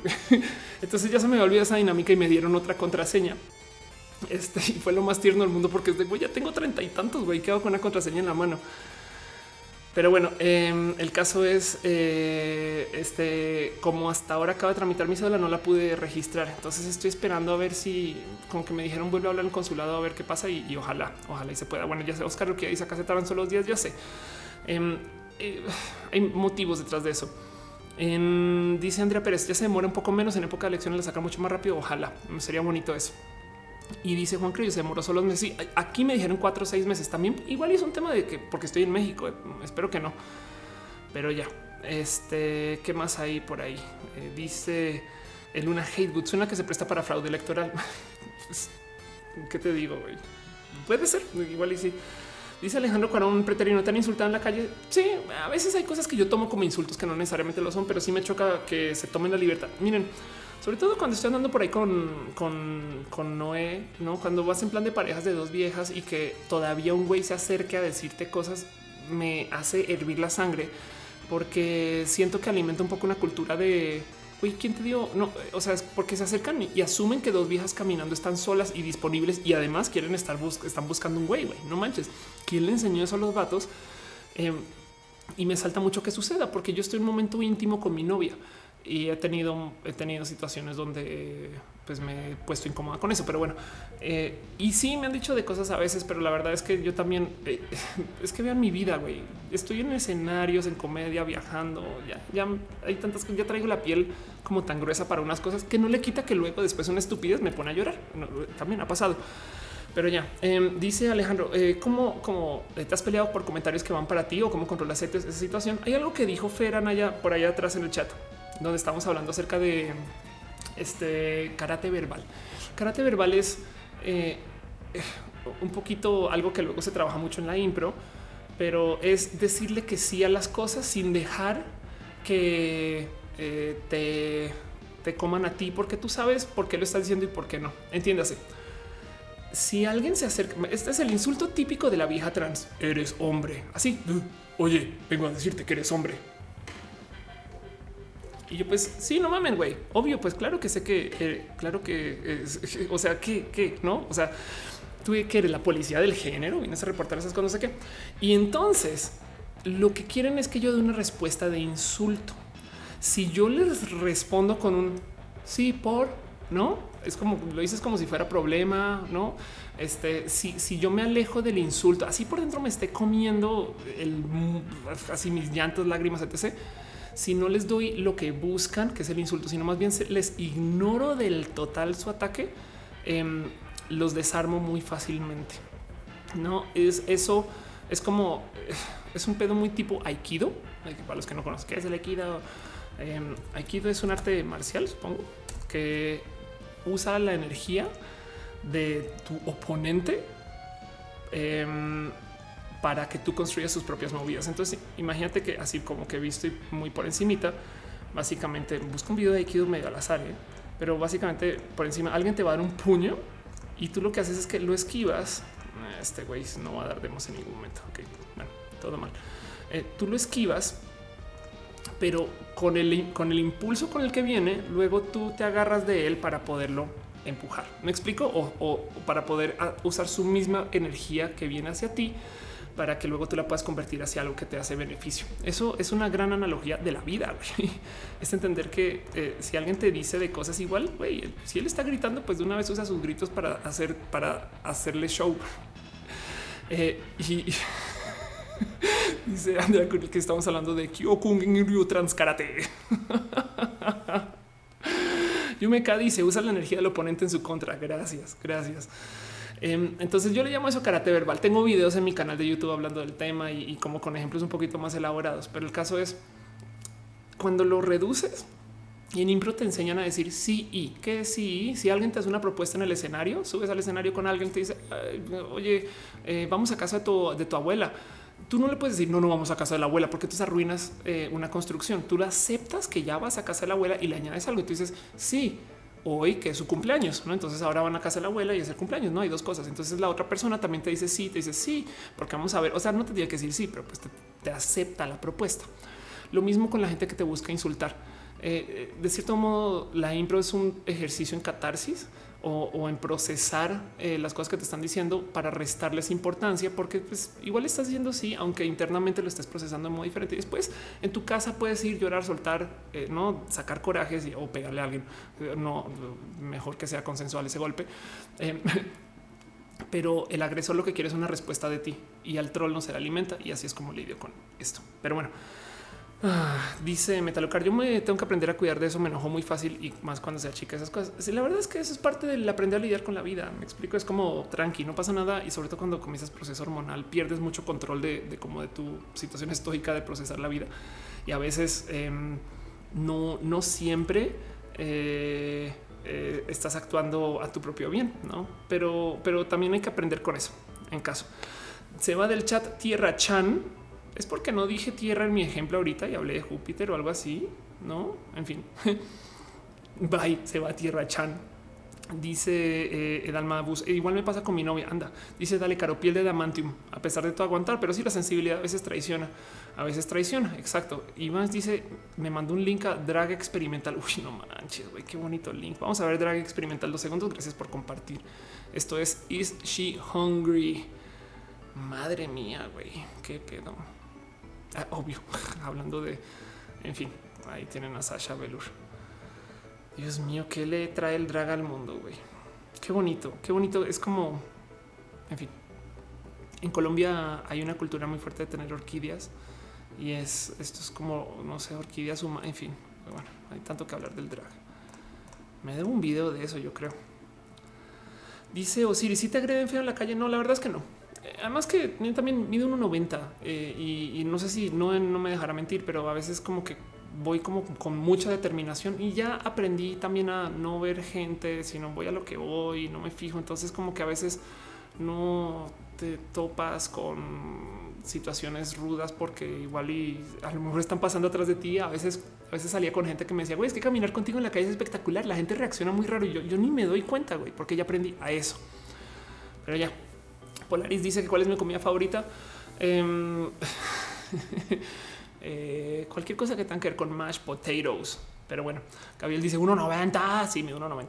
1.90 cinta con ese va tierra chan. Ahí Ariel Rosas dice es lo que más funciona ir como caballo de carrera. Sí, la neta, sí. No, y no solo eso, sino que también eh, es como la clave es tener audífonos puestos, güey. y, si eso no ayuda, lentes, güey. Adiós. Chin. Dice Alejandro Cuarón que si me dedico a algo más aparte de subir videos en esta plataforma, eh, hago stand up y eh, doy conferencias porque hablo o hablaba mucho del tema de estrategia digital, pero ahora básicamente estoy haciendo contenidos para esto. Entre, bueno, en fin, dice Noel, voy derecho y no me quito. Si me pegan, me desquito. Diana Castro dice unos 63 billetes. Carlos Alejandro Medrano Gómez dice: No hablaste de la nueva propuesta del precandidato al gobierno de Ciudad de México, de, Ciudad México en contra de los derechos de la comunidad. Es todo un arte que logres leer mis preguntas. Eh, bueno, primero que todo, en la sección de leer preguntas y leo más preguntas. Eh, no, no, no he hablado mucho. Es que estoy así bailando sobre cascaritas de huevo con el tema de política porque no quiero, no quiero, no quiero discutir tan a fondo ahorita. Es que piensen, ahorita lo que quieren es que la gente los vea. Entonces también están haciendo cosas súper incendiarias para que se hable bien o se hable mal de ellos. Entonces dudo de todo, güey, dudo de absolutamente todo. Y me gustaría que se vaya como acotando un poquito el tema de propuestas para que luego veamos a ver que, que sí son propuestas de verdad. Andrea Pérez dice, ¿conociste la historia de Lady Zunga? Conocí a Lady Zunga.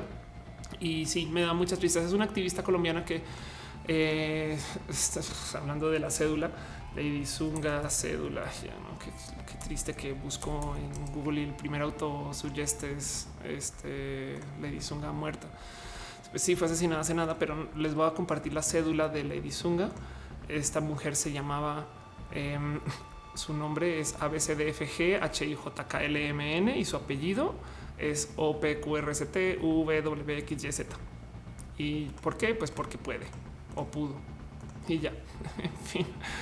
Rica Chicana dice dulce favorito, cualquier cosa que tenga que ver con cajeta o mejor arequipe o mejor dulce de leche en ese orden. Dice Oscar Luquía, eh, no voy a hacer que hable mal del que gane luego la deporte. Hasta medio, medio eso. Osiris RC dice, ¿eres buena en matemáticas? Lo fui. La verdad es que no practico, entiendo y trabajo problemas de matemáticas hace mucho tiempo, entonces tampoco es como que pueda decir. Matú, estás en cámara. que si las orejas son de elfa, sí. Eh, me gustaría tener las puntiagudas más bien tipo este Spock, pero bueno. Oigan, no siempre puedo controlar a Matú, Y. Este espero que la gente de Twitch no me la haga de, de jamón, pero bueno. Dice a ver, eh, eh, yo como un chico en hermosillo tener el caballo rosa ser el centro de todo tipo de miradas. La verdad se aprende a ser más fuerte. Exacto, un poco, un poco. No supero que mi gato, güey, lo peor es que si ven que acá lo veo, me explico, acá veo que está ahí haciendo que yo nunca chequé, nunca chequé. Napoleón está haciendo la pregunta. Entonces ahí te va la respuesta. Napoleón dice Barón Javier que si Matú es tierra planista. Eh, eh, sería muy divertido porque en ese caso en vez de jugar con bolitas de estambre juega con discos de estambre y los discos este, solo los puede girar, ¿no? Y ya. Dice eh, ¿cuántas horas duermes? Solía tener este cuento mental de que dormía cinco o seis horas el día, pero últimamente decidí grabarlo, decidí documentar cuánto tiempo estoy durmiendo y duermo más que eso. Y entonces ya no sé, tengo unos días donde duermo mucho. Últimamente está durmiendo mucho y así las cosas. Pero bueno, Em, dice este eh, Oscar Urquía, dice que, dices, espero que este horario sea todo público por el gato. Puede ser, puede ser. Paper Girl dice que tal vez para el gym iba mucho antes. Em, me desespero un chingo en el gym porque eh, soy muy, hago mucho entrenamiento funcional, entonces le doy poco uso a las máquinas y entonces eh, no, no soy como buen bicho de gym, pero he ido mucho, como que a lo largo de la vida tengo estos momentos donde de repente voy por dos, tres meses solo a hacer gym, pero bueno. Dice eh, Itzel San, oye, algún libro de informática que me recomiendes leer, por favor. Mi profe dijo, lean un libro de informática. Hay un libro, no sé si no, no, se me ocurre un libro de informática per se. Bueno, hay una recomendación que hago todos los shows casi que se llama este What Technology Wants, que es de Kevin Kelly. que ya, ya hasta lo tengo acá en, bueno, este es, este es, un libro que habla acerca de la filosofía de la tecnología. Es muy bueno, lo amo con todo mi corazón, lo, lo recomiendo así de cajón siempre. Eh, porque fue lo que me comenzó a hacer todo este tipo de videos y a pensar en qué chingados estamos haciendo con la tecnología. Puede que encaje como informático. Sí, te lo recomiendo y ahí te lo dejo. En fin, ah, Lincoln Kamikaze dice Hawk from Brasil. Sí, eh, gracias. Dice Hugo Rivera: Si clonaras a Matú, los darías en adopción. Eh, como Matú es siamés, hay una cantidad de fotos donde hay gatos siameses y me dicen los clones de Matú. Gerundio dice libros que me recomiendes para quien quiera iniciar a leer. Wow. Eh, ¿Sabes qué hacía yo cuando estaba en Estados Unidos y de, chamaquito en ese entonces eh, leyendo mucho? Eh, tenía libros en audiolibro y el libro físico. Entonces búscate libros de clásicos, sobre todo. Mm, sí, pero si puedes conseguir la versión en audiolibro y lo escuchas y lo lees. Eso espero que funcione. Pero ya, Napoleón Vega dice que se me puse gomas. Esos son como ruedas, güey. Llantas. Seba dice que donde soy, soy colombiana, pero vivo en México y ahora me siento también mexicana al mismo tiempo. Soy, soy binacional, así como hay gente bisexual, binacional. En fin, dice Alejandro Corán, ¿cómo le hiciste para leer tan fluido y contestar las preguntas que te hacemos sin pelos en la lengua? La verdad es que todo es un guion. Todo esto lo dejé programado desde hace dos meses y hasta ahora lo estoy leyendo. pero bueno, Dice Gabriel Rudameskin, eh, ¿dónde eh, viviste? Eh, cuando, ah, bueno, mi vida en Estados Unidos, yo me eduqué, estudié mi pregrado en, en Boca Ratón, Florida. Entonces ahí estudié física. Luego viví en Miami un rato, luego viví en Australia, donde hice mi maestría, luego volví a Estados Unidos, pero mi papá tuvo casa en Alaska, entonces yo viví, entre comillas, en Alaska, mi hermana vivió en Nueva York un ratito, entonces conocí mucho Nueva York y, he paseado México, pues, México, no he paseado Estados Unidos como una desgracia. También he paseado México como una desgracia. Le tengo mucho cariño a la vida estadounidense, pero no lo cambio por estar aquí en México. Le tengo más cariño estar acá, pero bueno, ah, en fin. Bueno, creo que con eso voy a ir cerrando show, porque ahora sí ya vamos al aire dos minutos 42 contando el tiempo que nos censuró la CIA, la NSA. Oiga, fuera de broma, sí estaba hablando de teorías de la conspiración y se cortó, güey. Dejé de hablar de teorías de la conspiración y no se cortó. Hay como una hora donde llegan todos los troles, güey. También. En fin, dice Santi Neda que platicamos de Australia. Debería dedicarle un show a eso, ¿eh? Buda González dice, cuando pone la pleca cambias a la clona que lee fluido y contesta preguntas. Puede ser. Más bien, vamos a poner a Matu dos segunditos. Rebeca Baez dice que mande saludos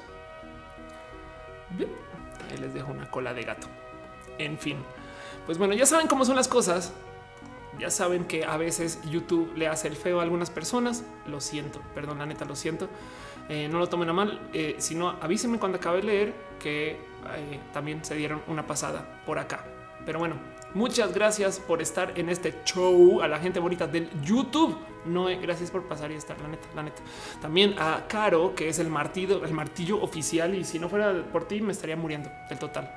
Pero muchas gracias a 00 Paper Girl, Adriana Delgado, Alan Delgado, Alejandro Cuarón, Preterino. La neta, la neta, sospecho mucho de tu Cuarón y que preguntas de cine. Andrea Pérez, Ara Inc., Ariel Rosas, Asael Luna, Brian A. Kilka García, Brian Cooper, Cristian Calderón, Cintia Ludivina Chávez García, David Álvarez Ponce. Si estás acá, David, gracias por eres Mr. Patreon por excelencia.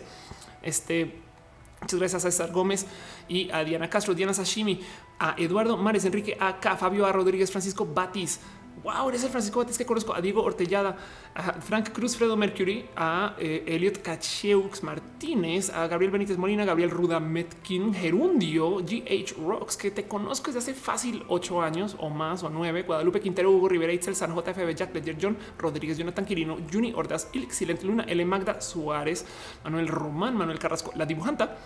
Maren Carrasco, la dibujanta. Oh, y sigue apareciendo gente. Este, oye, y se desaparecen. Ok, ahorita vemos eh, a Metalucar de XX2K, Mario López, a, a Napoleón Vega, quiero decir otra cosa, Nemesis 52, Néstor Estrada, eh, eh, a Nux, Mariana Silva, hola Nux, a Oscar Osuna, Oscar Urquía, Osiris RC, Oslo, Pochimpollo, Pris Velázquez, Rebeca Baez, Roger Hernández, Santineda, Seba 110897, Sebastián L, Shiva Traloc, Y, G, Uriel Torres, Víctor Michorena, Victoria M, Yareli Velasco, Yume K, Yurit, madre mía, Yuritski, Adriana González Aguilar, y Sem Niais. y a Juan Carlos Cruz Pérez que por ahí vi que apareció y a la gente bonita que también pasó por el Twitch que Twitch este ya se va volviendo también como más frecuente. Qué bonito ver también ver gente por acá a eh, evidentemente también a Caro, que también está listada como martillo. Caro, no sabes todo el cariño que te tengo para hacer esto. Pero bueno, a, a Bebs 01, a Falef 93, a Cari OZ, Alberto VG84, Alex, Alex, Alexa Chica, Gamer Amp P89, Ani VNKR, Anon 0323, a Fer Marcos Barón, Javier Brian 3X, Pude González, Dani Trouble 3, a falta de Dani Trouble 2, de Quizzy, Edalma Bus, Frank Boom, Gamer 01, Good Guy Peter 00, Héctor Celi, Iván Ilian Gel, Isa Tortuga, a diferencia de Isa León, que viene a veces que también está acompañada por Itzel León, James de Jonathan JR, Camelot 99, Cotcot, Lady Ixel, Leandro Aper 028, Lady Liz Liz Liz Nio y un fan 3, el Luna Hate Good, Marco Montoya, María Lascurain, Mayas 9, Neco, Neurian Sion, Oscar Zambrano, Pizzas Faster, Polaris GG, gracias, gracias de verdad, sobre todo por el regalo, Real Kai, Chicane, Rick Cato, Rubén Las, Rulo, Rul, Sasha de Large, eh, Shin Raska, Shiny Coven, Taco Girl, tengo un game, a Yumi Jerez, a Saori 0607. Ah, y Kids Kilk que no apareció por allá. Este cangrejo acá dice que está buscando novia. Seguro está por aquí. Este Alejandro Carón dice que quiere ver mis boobs. No, gracias. Em, dice yo porque yo madre mía yo porque autorice eso eh, dicen ya todos buenas noches a todos. Un día me preguntaron oye qué pasa si la neta neta vas a tienes un stream de dos mil personas lees todos los nombres sí me toca me toca así las cosas me toca. Oigan los que digan que quieren ver mis partes este serán puestos en timeout. Dani Telera dice que faltó. Oye, pero por qué y así. En fin Paco Melúa también un abrazo. Y también un abrazo a Nayeli Medina y saludos a Tabasco y Cubo Banda, la gente que está llegando y así. En fin, ya se nos durmió el gato. Y con eso también se acaba el show. ¿Saben qué? Los quiero. Bye.